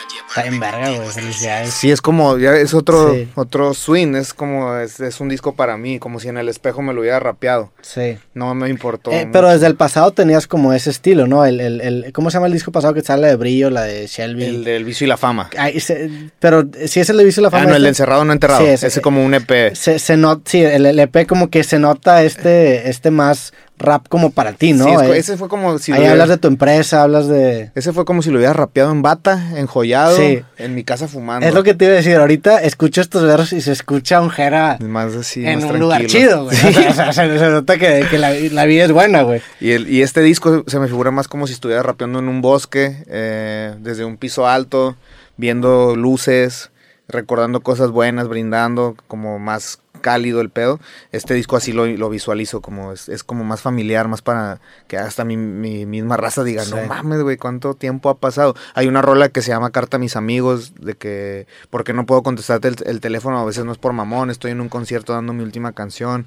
eh, le está diciendo como a una chica de que yo también quería contestarte, pero escúchame la voz, la garganta me arde, canté todo completo el día y no quería, quería, cenarte a ti, verte usar la lencería, entonces es como un disco más de que chingado, Sí. o sea, ya me subí al barco y voy a hacerlo hasta donde tope, pero quisiera estar viviendo también como ustedes, de que a veces los veo en el cine, los veo comiendo nieve con su novia, con su, no sé, con su pareja y, y viviendo, jugando, riendo y esa rola es como de las más emotivas del disco porque le metí machín letra y, y es, es como una carta diciéndoles, "Eh, güey, no, no, no cambié yo, Sí. cambió el mundo que yo vivo. E- Esta idea que tienes ahorita, por ejemplo, que me decías del Jera en una bata rapeando, es una conceptualización de un personaje que piensas cuando estás haciendo el disco o lo escuchas y es de que, ah, la porque se nota, un, se nota un cambio de estilo en el sentido de que a lo mejor al principio te escuchabas más, Enojado. más enojado y más Sí. como, como con un sentido de urgencia y ahorita se escucha más de que, güey, Todo bien. pues, Tienes una rola también en el, en el EP pasado que dices de que cuando sacas un disco es como caer, meteoritos. O sea, es un... Es como un aviso. es una vibra pero- más, más relax, ¿no? Sí, este es como, me gusta eso de que... lo- Pero te sale natural o lo conceptualizas. No, natural. Sí, ¿no? Por ejemplo, eso de la bata lo acabo de... Se, de- se te cae de venir esa imagen, Sí. bien cabrón. Y igual lo del bosque, del me imagino así como con un suétercito navideño y cargando un perro fumando y... Sí. Si sabes, o sea, como que mi música me lleva Cuando ahí. estás en un bosque con un perro es que la vida está bien. O sea, Sí. esa es la clave, que la vida es una pinche vara de que, hey. Ve por ella. Sí, y regresa. eso Sí. está- Eso ya es. Sí, la neta, no me puedo quejar. Me ha tratado bien a como estaba el pedo de antes y ahora. Eh, es, es genial y verlo materializado en, pues, en, no, no, o sea, no me refiero a las cosas de, de material, sino verlo en como un sueño si se cumple, aunque suena cliché, aunque suena que ya lo dijeron 300 veces en esta silla. O sea, neta, salir de, de, de la casa y decir, ay, güey, ¿qué, o sea, ¿qué hay que hacer? Ah, un concierto. Sí. ¿Qué hay que hacer? Ah, ir al bosque. ¿Qué hay que hacer? Ah, ir a la playa. Es muy diferente que, eh, güey, pues voy al jale, va, no me Sí, puedo hacerlo por gusto en lugar de necesidad. Sí. Y es ese cambio que te, que, y aparte te hace como ser más inteligente con todas las decisiones que tomas, porque ya no las tomas por hambre, sino por gusto, güey. Y te da un poder bien cabrón, ¿no? Y el chiste es estarse acordando, porque luego la neta en la, en la, en la, en la artisteada sí estamos bien güeyes, o sea, sí hay un punto que a todos se le van los pies al cielo Sí. y es de que ya no valoras, ¿no? O sea, ya piensas que te lo mereces, ya piensas de que güey es mío. O sea, el mundo me lo debe porque yo soy tal y no funciona así, o sea, yo he aprendido que esta madre es de quien lo cuida, quien lo trabaja, quien lo lleva, quien lo trae, Sí. quien lo, como una novia, o sea, o como un novio, ¿no? De que si lo traes bien eh, y te portas bien, eres bueno, eso te va a corresponder. Si eres culero, si nada más cuando te acuerdas es tuyo, eso no, no, va- no va a crecer. Entonces, Sí, sí. como que todo eso creo que es parte de- del crecimiento que me ha llevado ahí y entender quién es el Jera. Volví, o sea, en un punto me perdí de que verga, güey. Me quejaba, decía, ¿por qué otro viaje? Los shows nunca me he quejado, pero los viajes sí. ¿Por qué otro vuelo temprano? ¿Por qué otra comida? ¿Por qué otra vez pizza? Cuando antes no tenía ni para comer y fue cuando yo me empecé a autorregañar de que cállate los hijos. O sea, Sí. eh, línea, ¿no? Me, como un soldado, así me enseñó mi jefe y mi abuela.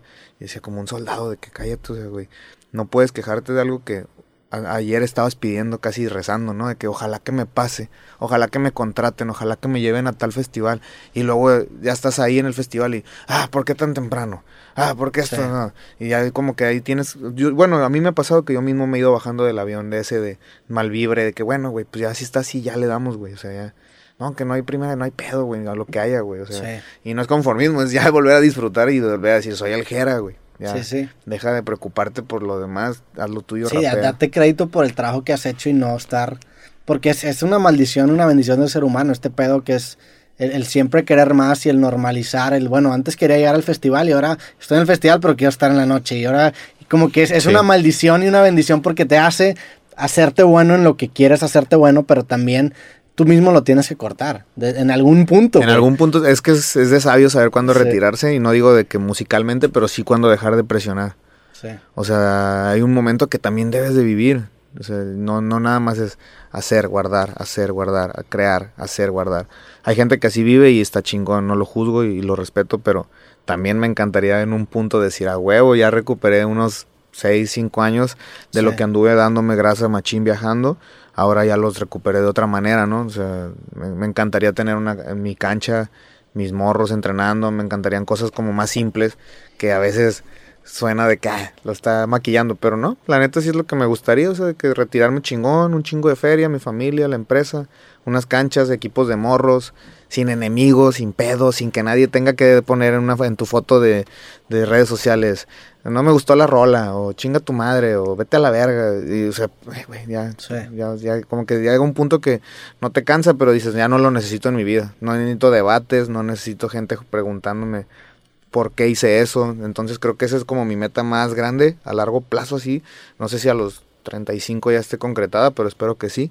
Y es como la manera en la que quiero llevármela y mi música que siempre sea, O sea, como futbolista, a los 35 dices, ya, ahora sí. sí, ya. calmada la cosa. Ya, ya me retiro donde yo quiera, güey. Y a rapear cuando quieras. Como, o sea, imagina que también igual, de que ya nada más diga, ok, este año quiero soltar seis canciones nada Sí. más.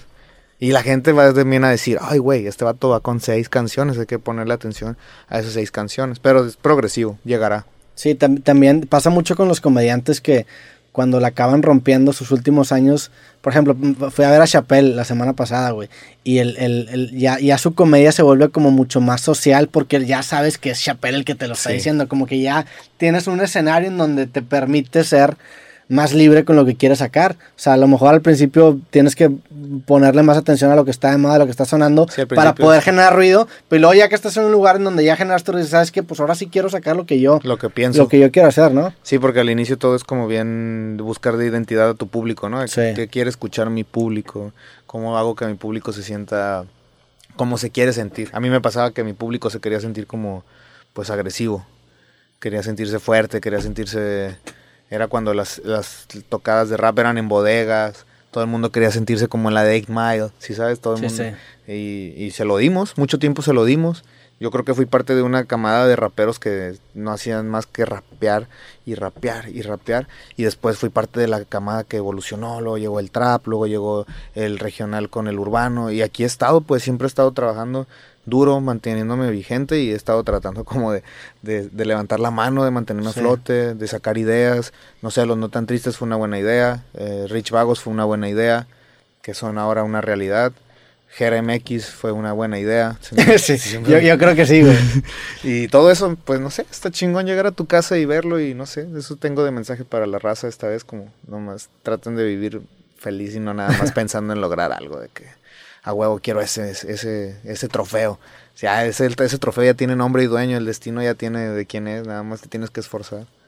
¿Qué, cambios, eh, o sea, a corto plazo se- sentiste este año? O sea, la diferencia del Jera año pasado al Jera este año, en tu vida diaria, ¿qué, tan, ¿qué tanto sentiste cambio? O sea, digo, ya estabas también posicionado bien cabrón el año pasado, pero sentiste, dijiste, a la madre, esto es otro nivel. O sea, ¿lo sentiste o dentro de tu círculo fue muy parecido, güey?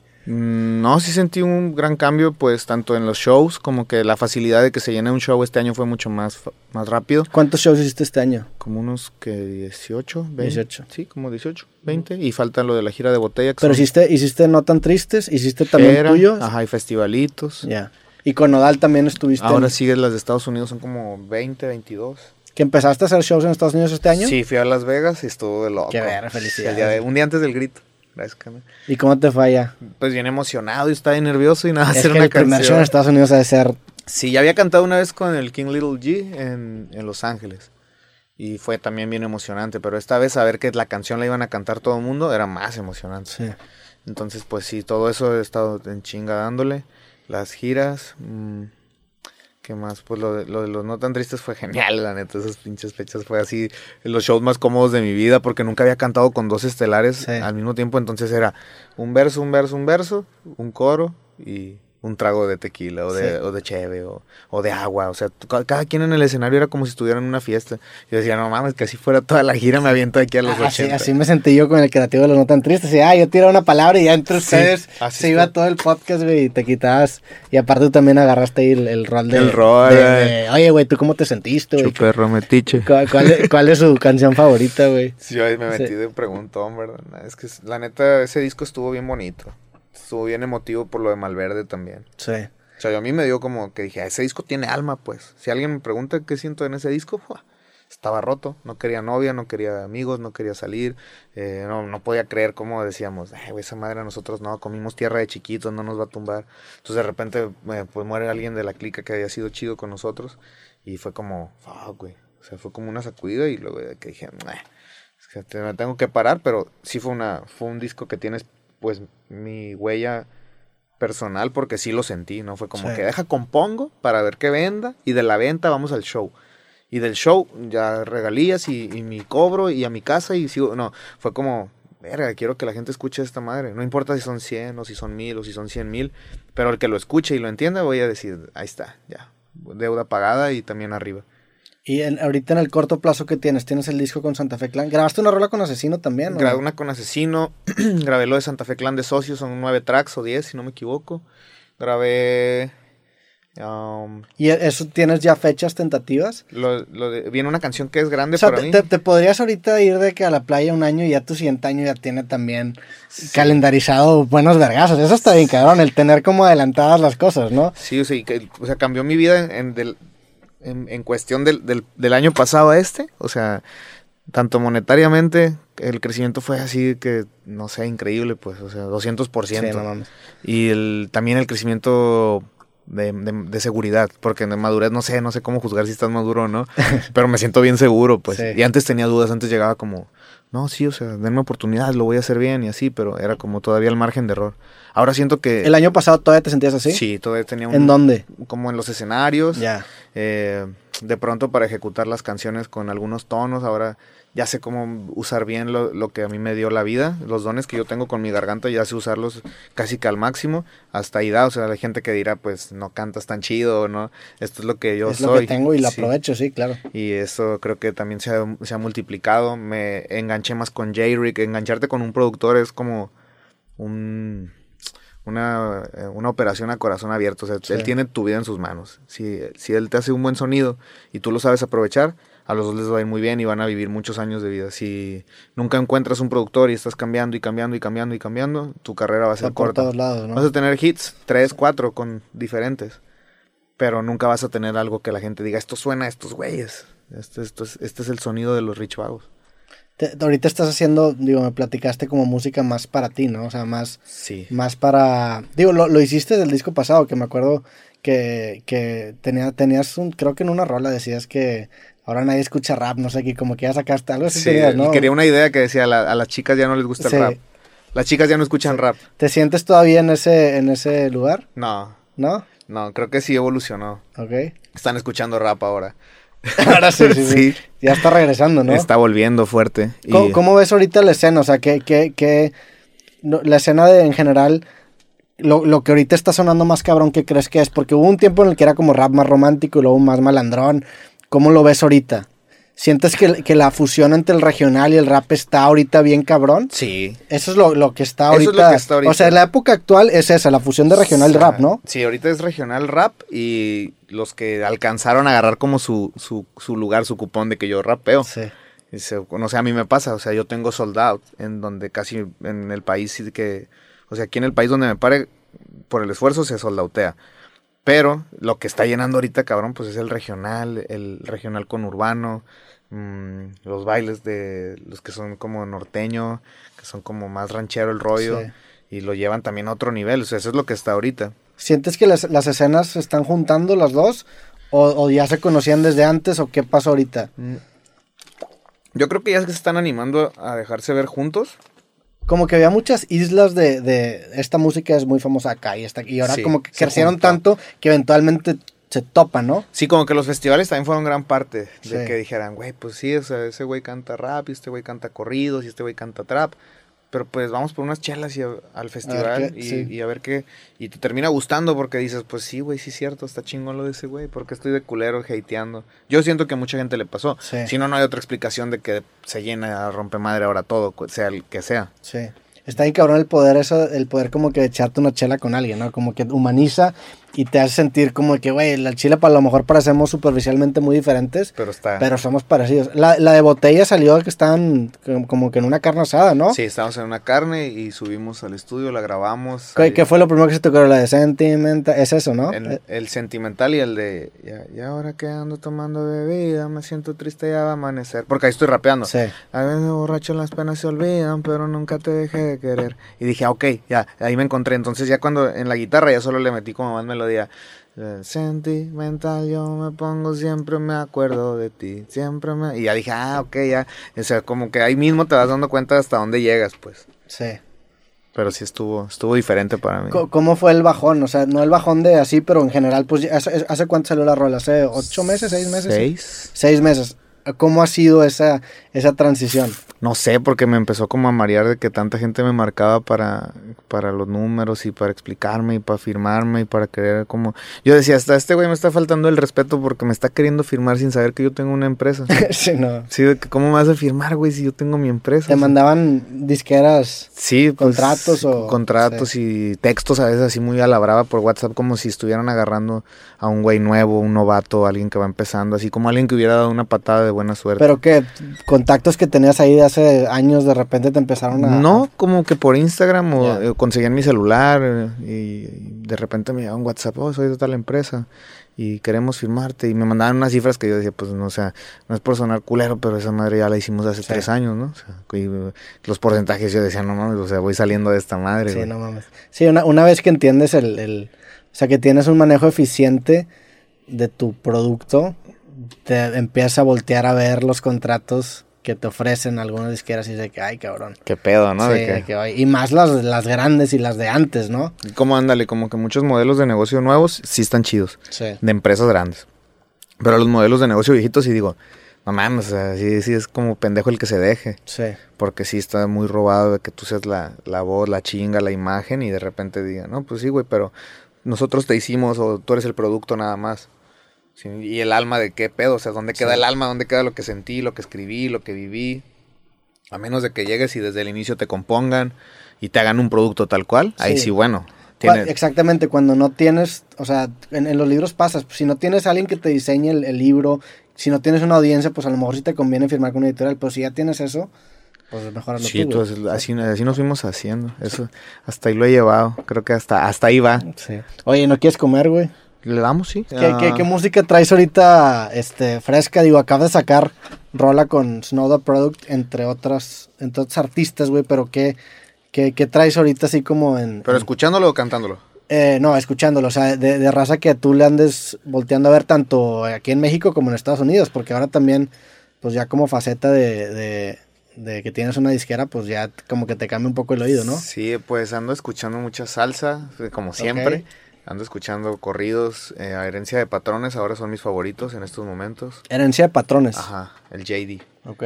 Am, y ando como bien atento a todas las carreras de mis amigos y amigas, eh, conocidos, conocidas, no sé.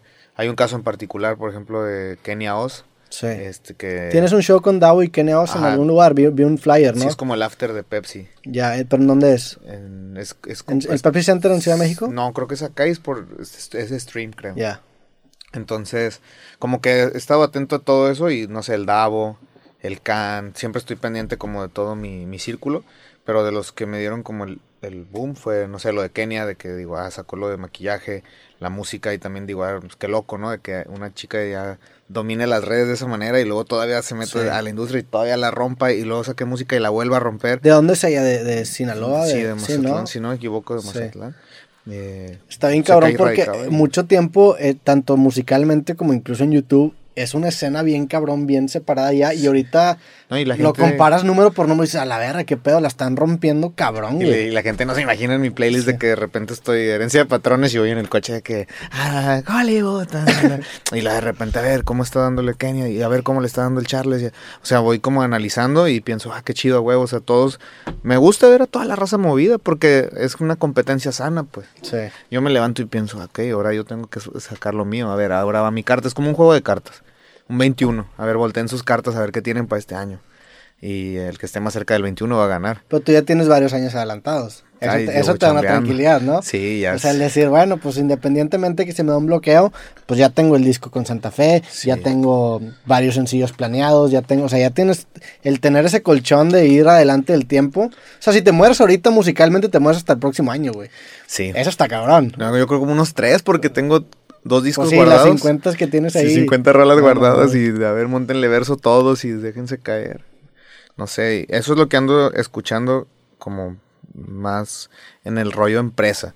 Más en el rollo Gerardo, pues siempre salsa, o sea, de que cada vez la entiendo más a ¿Por- las por qué te gusta tanto canciones. la salsa? Se me hace bien gángster todo lo que dicen, o sea, La, la letra. sí, la letra y Por ejemplo, yo nunca me clavo en la letra de una canción de salsa. no, no, no sé, hay una que se llama Casi te envidio Ok. de Andy Montañez y es como mi track favorito y es como si esa rola fuera de rap sería yo creo que un hit así mundial de, de- de desamor porque es como de que casi te envidio porque tú sí te pudiste volver a enamorar y yo me quedé anclado a ti. Entonces, no sé, de repente está Héctor Lavoe con el, el cantante, El Día de mi Suerte. Y son canciones que de repente vas en un avión a otro país y yo las traigo en los audífonos y digo, ah, El Día de mi Suerte, a lo mejor es hoy. Eh, a, lo, Sí. a lo mejor hoy cambia todo, a lo mejor hoy es cuando ya, no sé, llega alguien y te da 100 millones de dólares y tu carrera, no sé, o sea, como una película. Las canciones de salsa me hacen sentir eso, como que son mi tracklist de mi película de vida, pues. Ya. O sea, ahí, me la- ahí con esas voy. O sea, si estoy triste, te- es- la pongo triste y vacía. Si estoy contento, el día de mi suerte. Si voy a un show, el cantante. Si voy a, a recordar algo, el casi casi te envidio. Pero es por letra, por ritmo, por... Por, por todo. por todo. Por el tono que está cantando. La salsa a mí se me hace como que tiene alma y corazón y te está diciendo cómo está el pedo y cómo ¿Y está- bailas? No, No. no. Por eso en la de Shelby digo, dile que no bailo Ah, salsa, sí, sí. pero la escucho fumando. Qué, qué loco. Y hay, hay mucha gente que es como tú que le gusta un chingo la salsa y no, la- y no baila. No baila. O sea, hay, gente así como tú, o sea, tú conoces sí, a raza, ¿sí? pues mi mamá no le gusta bailar, ya, de, el otro día "Y, con razón, ya salió el peine. Tu mamá no le gusta bailar y escucha también salsa. Simón, y estaban unos mariachis también, y me dijo, ay, mijo, es que te voy a decir la verdad, dice, yo nunca bailé, por eso a ti no te gusta bailar. Y dije, ah, de ahí viene el- la programación, es familiar. Pero sí, o sea, me gusta un chingo toda esa música, y también me gusta un chingo cuando es de noche y es, y es como frío. Me gusta un chingo todo lo, lo que es intocable, pesado, todo ese rollo, como volver a recordarlo. De noche de frío. Sí, Está bien cabrón porque el, el- el contexto de, donde, de cómo escuchas una rola hace que la rola tenga un punch cabrón. Por ejemplo, ahorita hablabas de escuchar una rola en un avión. Yo hay rolas que escucho en mi día a día y, en- y de repente las escucho en avión. Me pasa, hay una banda que me gustaba mucho que se llama Frightened Rabbit. Y el, el, el vocalista que se llama Scott Hutchinson se mató, güey. Y está bien cabrón porque en su carrera anuncia en una canción que se va a suicidar y te dice cómo se va a suicidar. Te dice, me voy a saltar de este puente y me voy a tirar a este río. Y como 10 años después lo hizo, güey. Y está bien cabrón porque el vato había tenido ese pedo y lo había superado y esa rola era como una celebración de que no mames, lo superé, güey. Y 10 años después Lo volvió a perder. y valió verga. Sí. Y, y hay una rola, porque el vato te agarra como que mucho esta, esta idea del mar como para perderse y tiene como que mucho esta idea. Y hay una rola muy famosa que se llama Swim Until You Can't See Land. Y hay una rola que es como una, una contestación a esa rola y yo no sabía, güey. Y en el avión la escucho y digo, no mames, y empiezo como a llorar porque el avión te, te da... Te da algo, ¿no? Te pone en el lugar del, Sí. del que lo está Pero cantando. no hay nada más que hacer más que escuchar esa rola. Y siento que ahorita es algo que se ha ido, ¿no? Antes, antes escuchabas un disco y era escuchar el disco. Ahora Completo. solamente en estos espacios en donde pones el celular en modo avión, por eso se llama modo avión, Sí. te permites escuchar así algo. La letra cabrón. y lo que te Sí. están diciendo. Si no, ya solo te vas como con la, con, con la corriente. Pero sí, o sea, a mí también me pasa. Hay una canción que Eh, se de hecho, tu, tu EP, el último, el, el, el- Encerrado. e- ese me lo aventé en un avión y ahí fue A donde... veces se entiende más. Sí, cabrón. Yo hay una, mi canción Y favorita. la de rap. meteoritos, perdón que te interrumpa un chingo eso, pero la de No, no. meteoritos en la ventana del avión, me acuerdo de esa escena y está chida, o sea, es... De que me dice. Nutre un vergo más, disco. Es como ver que meteoritos. Ten, sí. Y aparte el saxo de ese güey, la- que es guitarra eléctrica ahí, Sí, ¿verdad? Y que saxofón guitarra me tiene maldito romántico. Sí, no, o sea, todo ese, todo ese trip que, que he traído como musical, siempre me trato de de sentir así, de que voy caminando y digo, esta es una escena de una película. Hace rato tuve una escena de una película, o sea, damn, hace rato dije que gané algo grande. Cuando estaba viendo la ciudad, eh, así como acompañado de la gente que quiere estar acompañado, amigos, una chica y toda la ciudad, las luces, los morados, piensas, wow, esto es, esto es, Sí. Esto es lo que me tocaba y esto es lo que yo rapeaba y ahora ya está aquí. Ya no, ya no es tanto de rapearlo, ahora es de vivirlo. Sí. Ya lo dije un chingo de veces, como dices, esa canción cuántos años tenía avisando de que esta la iba a cagar. O sea, que se quería matar y lo, lo ganó. Y de que dices, ya escucha, ya tiene sentido. Igual me pasa con mi música, de repente digo, a la verga, o sea, rapeaba algo aspiracional y ahorita lo estoy viviendo. Sí. Entonces ya yo mismo me puedo dedicar a una canción mía. Y, y ya te van quedando men- menos miedos, pero sí tengo algunos miedos todavía que por ahí Sí. ocultos. Y de repente como que se escapa esa jera de 15 años. A mí me pasa, a veces en los creativos de repente es de que puta, güey. O sea, pues se te pasó con este Celso que grabaste una rola y dices de que a la madre. O sea, te, te, ¿Cómo sal- te, las, te sale ese niño interno que no mames, güey. O sea, yo te escuchaba cuando era morro. Sí, sí. Y eso, eso te permite como que seguirte emocionando, ¿no? Sí, a mí todavía me mantiene emocionado como el tener un, un, un- un hijo, dejar así como el legado bien grande. Todo eso me mantiene activo todos los días. Y eso me mantiene vivo. Que digo, no, no me pueden matar hasta que asegure bien mi vida. No me puedo morir, no puedo caer, no puedo rendirme, no puedo hacer nada. Hasta que asegure que valió la pena tanto esfuerzo y que alguien más también comparte mi sangre, que alguien más lleva mi nombre. Sí. Todo ese rollo, pues que a una chica se siente orgulloso de ti de por vida. Pase lo que pase, a lo mejor sentimentalmente no, pero que, te- o sea, la semilla que dejaste diga, no mames, o sea, es este güey y este dato se esforzó de esta manera. Y, o sea, muchas cosas que pienso que son personales y que pues, creo que para eso es creativo, ¿no? Sí. Que sa- sacarlo todo y que toda la raza diga, ah, este dato está bien tripeado. Pero pues así pienso, o sea, Sí, re- sí. este es el Jera de ahorita, todo es evolutivo. Todas las personas evolucionan, todas las personas progresan, al menos a eso venimos. Y este es el de ahorita, o sea, este es el Jera de 27 para 28. El que vino el creativo pasado era el de 26, 25. Sí. Y entonces, no sé, siempre está cambiando. Todos los días eres alguien diferente. Solo tienes que tener tu esencia. Sí, está cabrón porque se nota en tu música independientemente de que si quieras o no. O sea, eso del estilo está bien cabrón, como se nota un- una relajación un poco más de, pues, de rapear desde un punto de vista más arriba, ¿no? Sí, es más tranquilo. Ahora todo ya no va a la velocidad por dos como el audio de WhatsApp, Sí. ¿no? Que. Ahora Sí. ya no, ya es como de cálmate, tío. Ya no agenden, aguanten. Oye, y empresarialmente, ¿qué es lo que ves para ti que sigue, güey? O sea, en, en Rich Vagos, digo, musicalmente ya sabemos qué, qué es lo que viene, pero en, en la empresa, ¿cuál es tu visión de, de ella en, en los próximos años? Pues. Ya es- tienes el estudio, que era un gran vergazo, sí, ¿no? esa fue una buena inversión.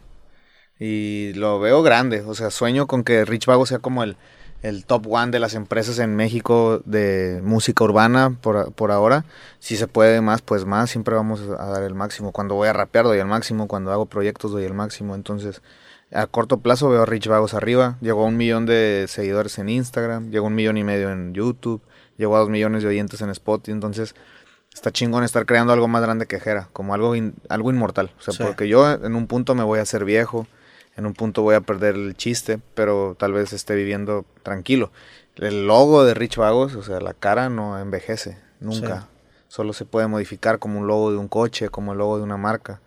Eh, y creo que esa, esa es como mi visión de que cree algo que no se puede matar. Esa era mi ideología. Voy a crear algo que no puedas matar. Algo que si yo, o sea, el mensajero ya no está, pero el mensaje, El mensaje sí. sigue estando, sí. Ajá, y alguien en la calle lo va a pintar la pinche carita en 50 años. Espero que alguien la esté pintando en una pared. ¿Qué, qué referencias tenías tú para, o sea, para construir la, la, la, la marca? La película de NWA Ujú. era una. eh, como la visión que yo sabía que tenía ya en mi mente. Y como el rollo de, de ser independiente, como el por qué cuando tenga cierta edad le voy a tener que decir a mi familia, oh, tenemos la mitad porque le tuve miedo a otro güey de, carne y hueso como yo, de- de dos ojos, dos manos, dos brazos, le tuve miedo y yo escribía todo y yo sentía todo, pero pues como fui culón, pues nada más tenemos la mitad. Sí. Entonces eso era así como mi motor, dije, ni madre. El coraje es un motor bien fuerte, así de que puta, güey, qué triste que por lo que va a pensar esta persona, por esta Sí. per- me voy a limitar a mí mismo, güey. Sí, es un motor bien fuerte, güey. Eso me ayudó a que la empresa la le tuviera esa visión y ese cariño. Aún todavía no siento que esté coronado en, como Rich Vagos, pero va por buen camino.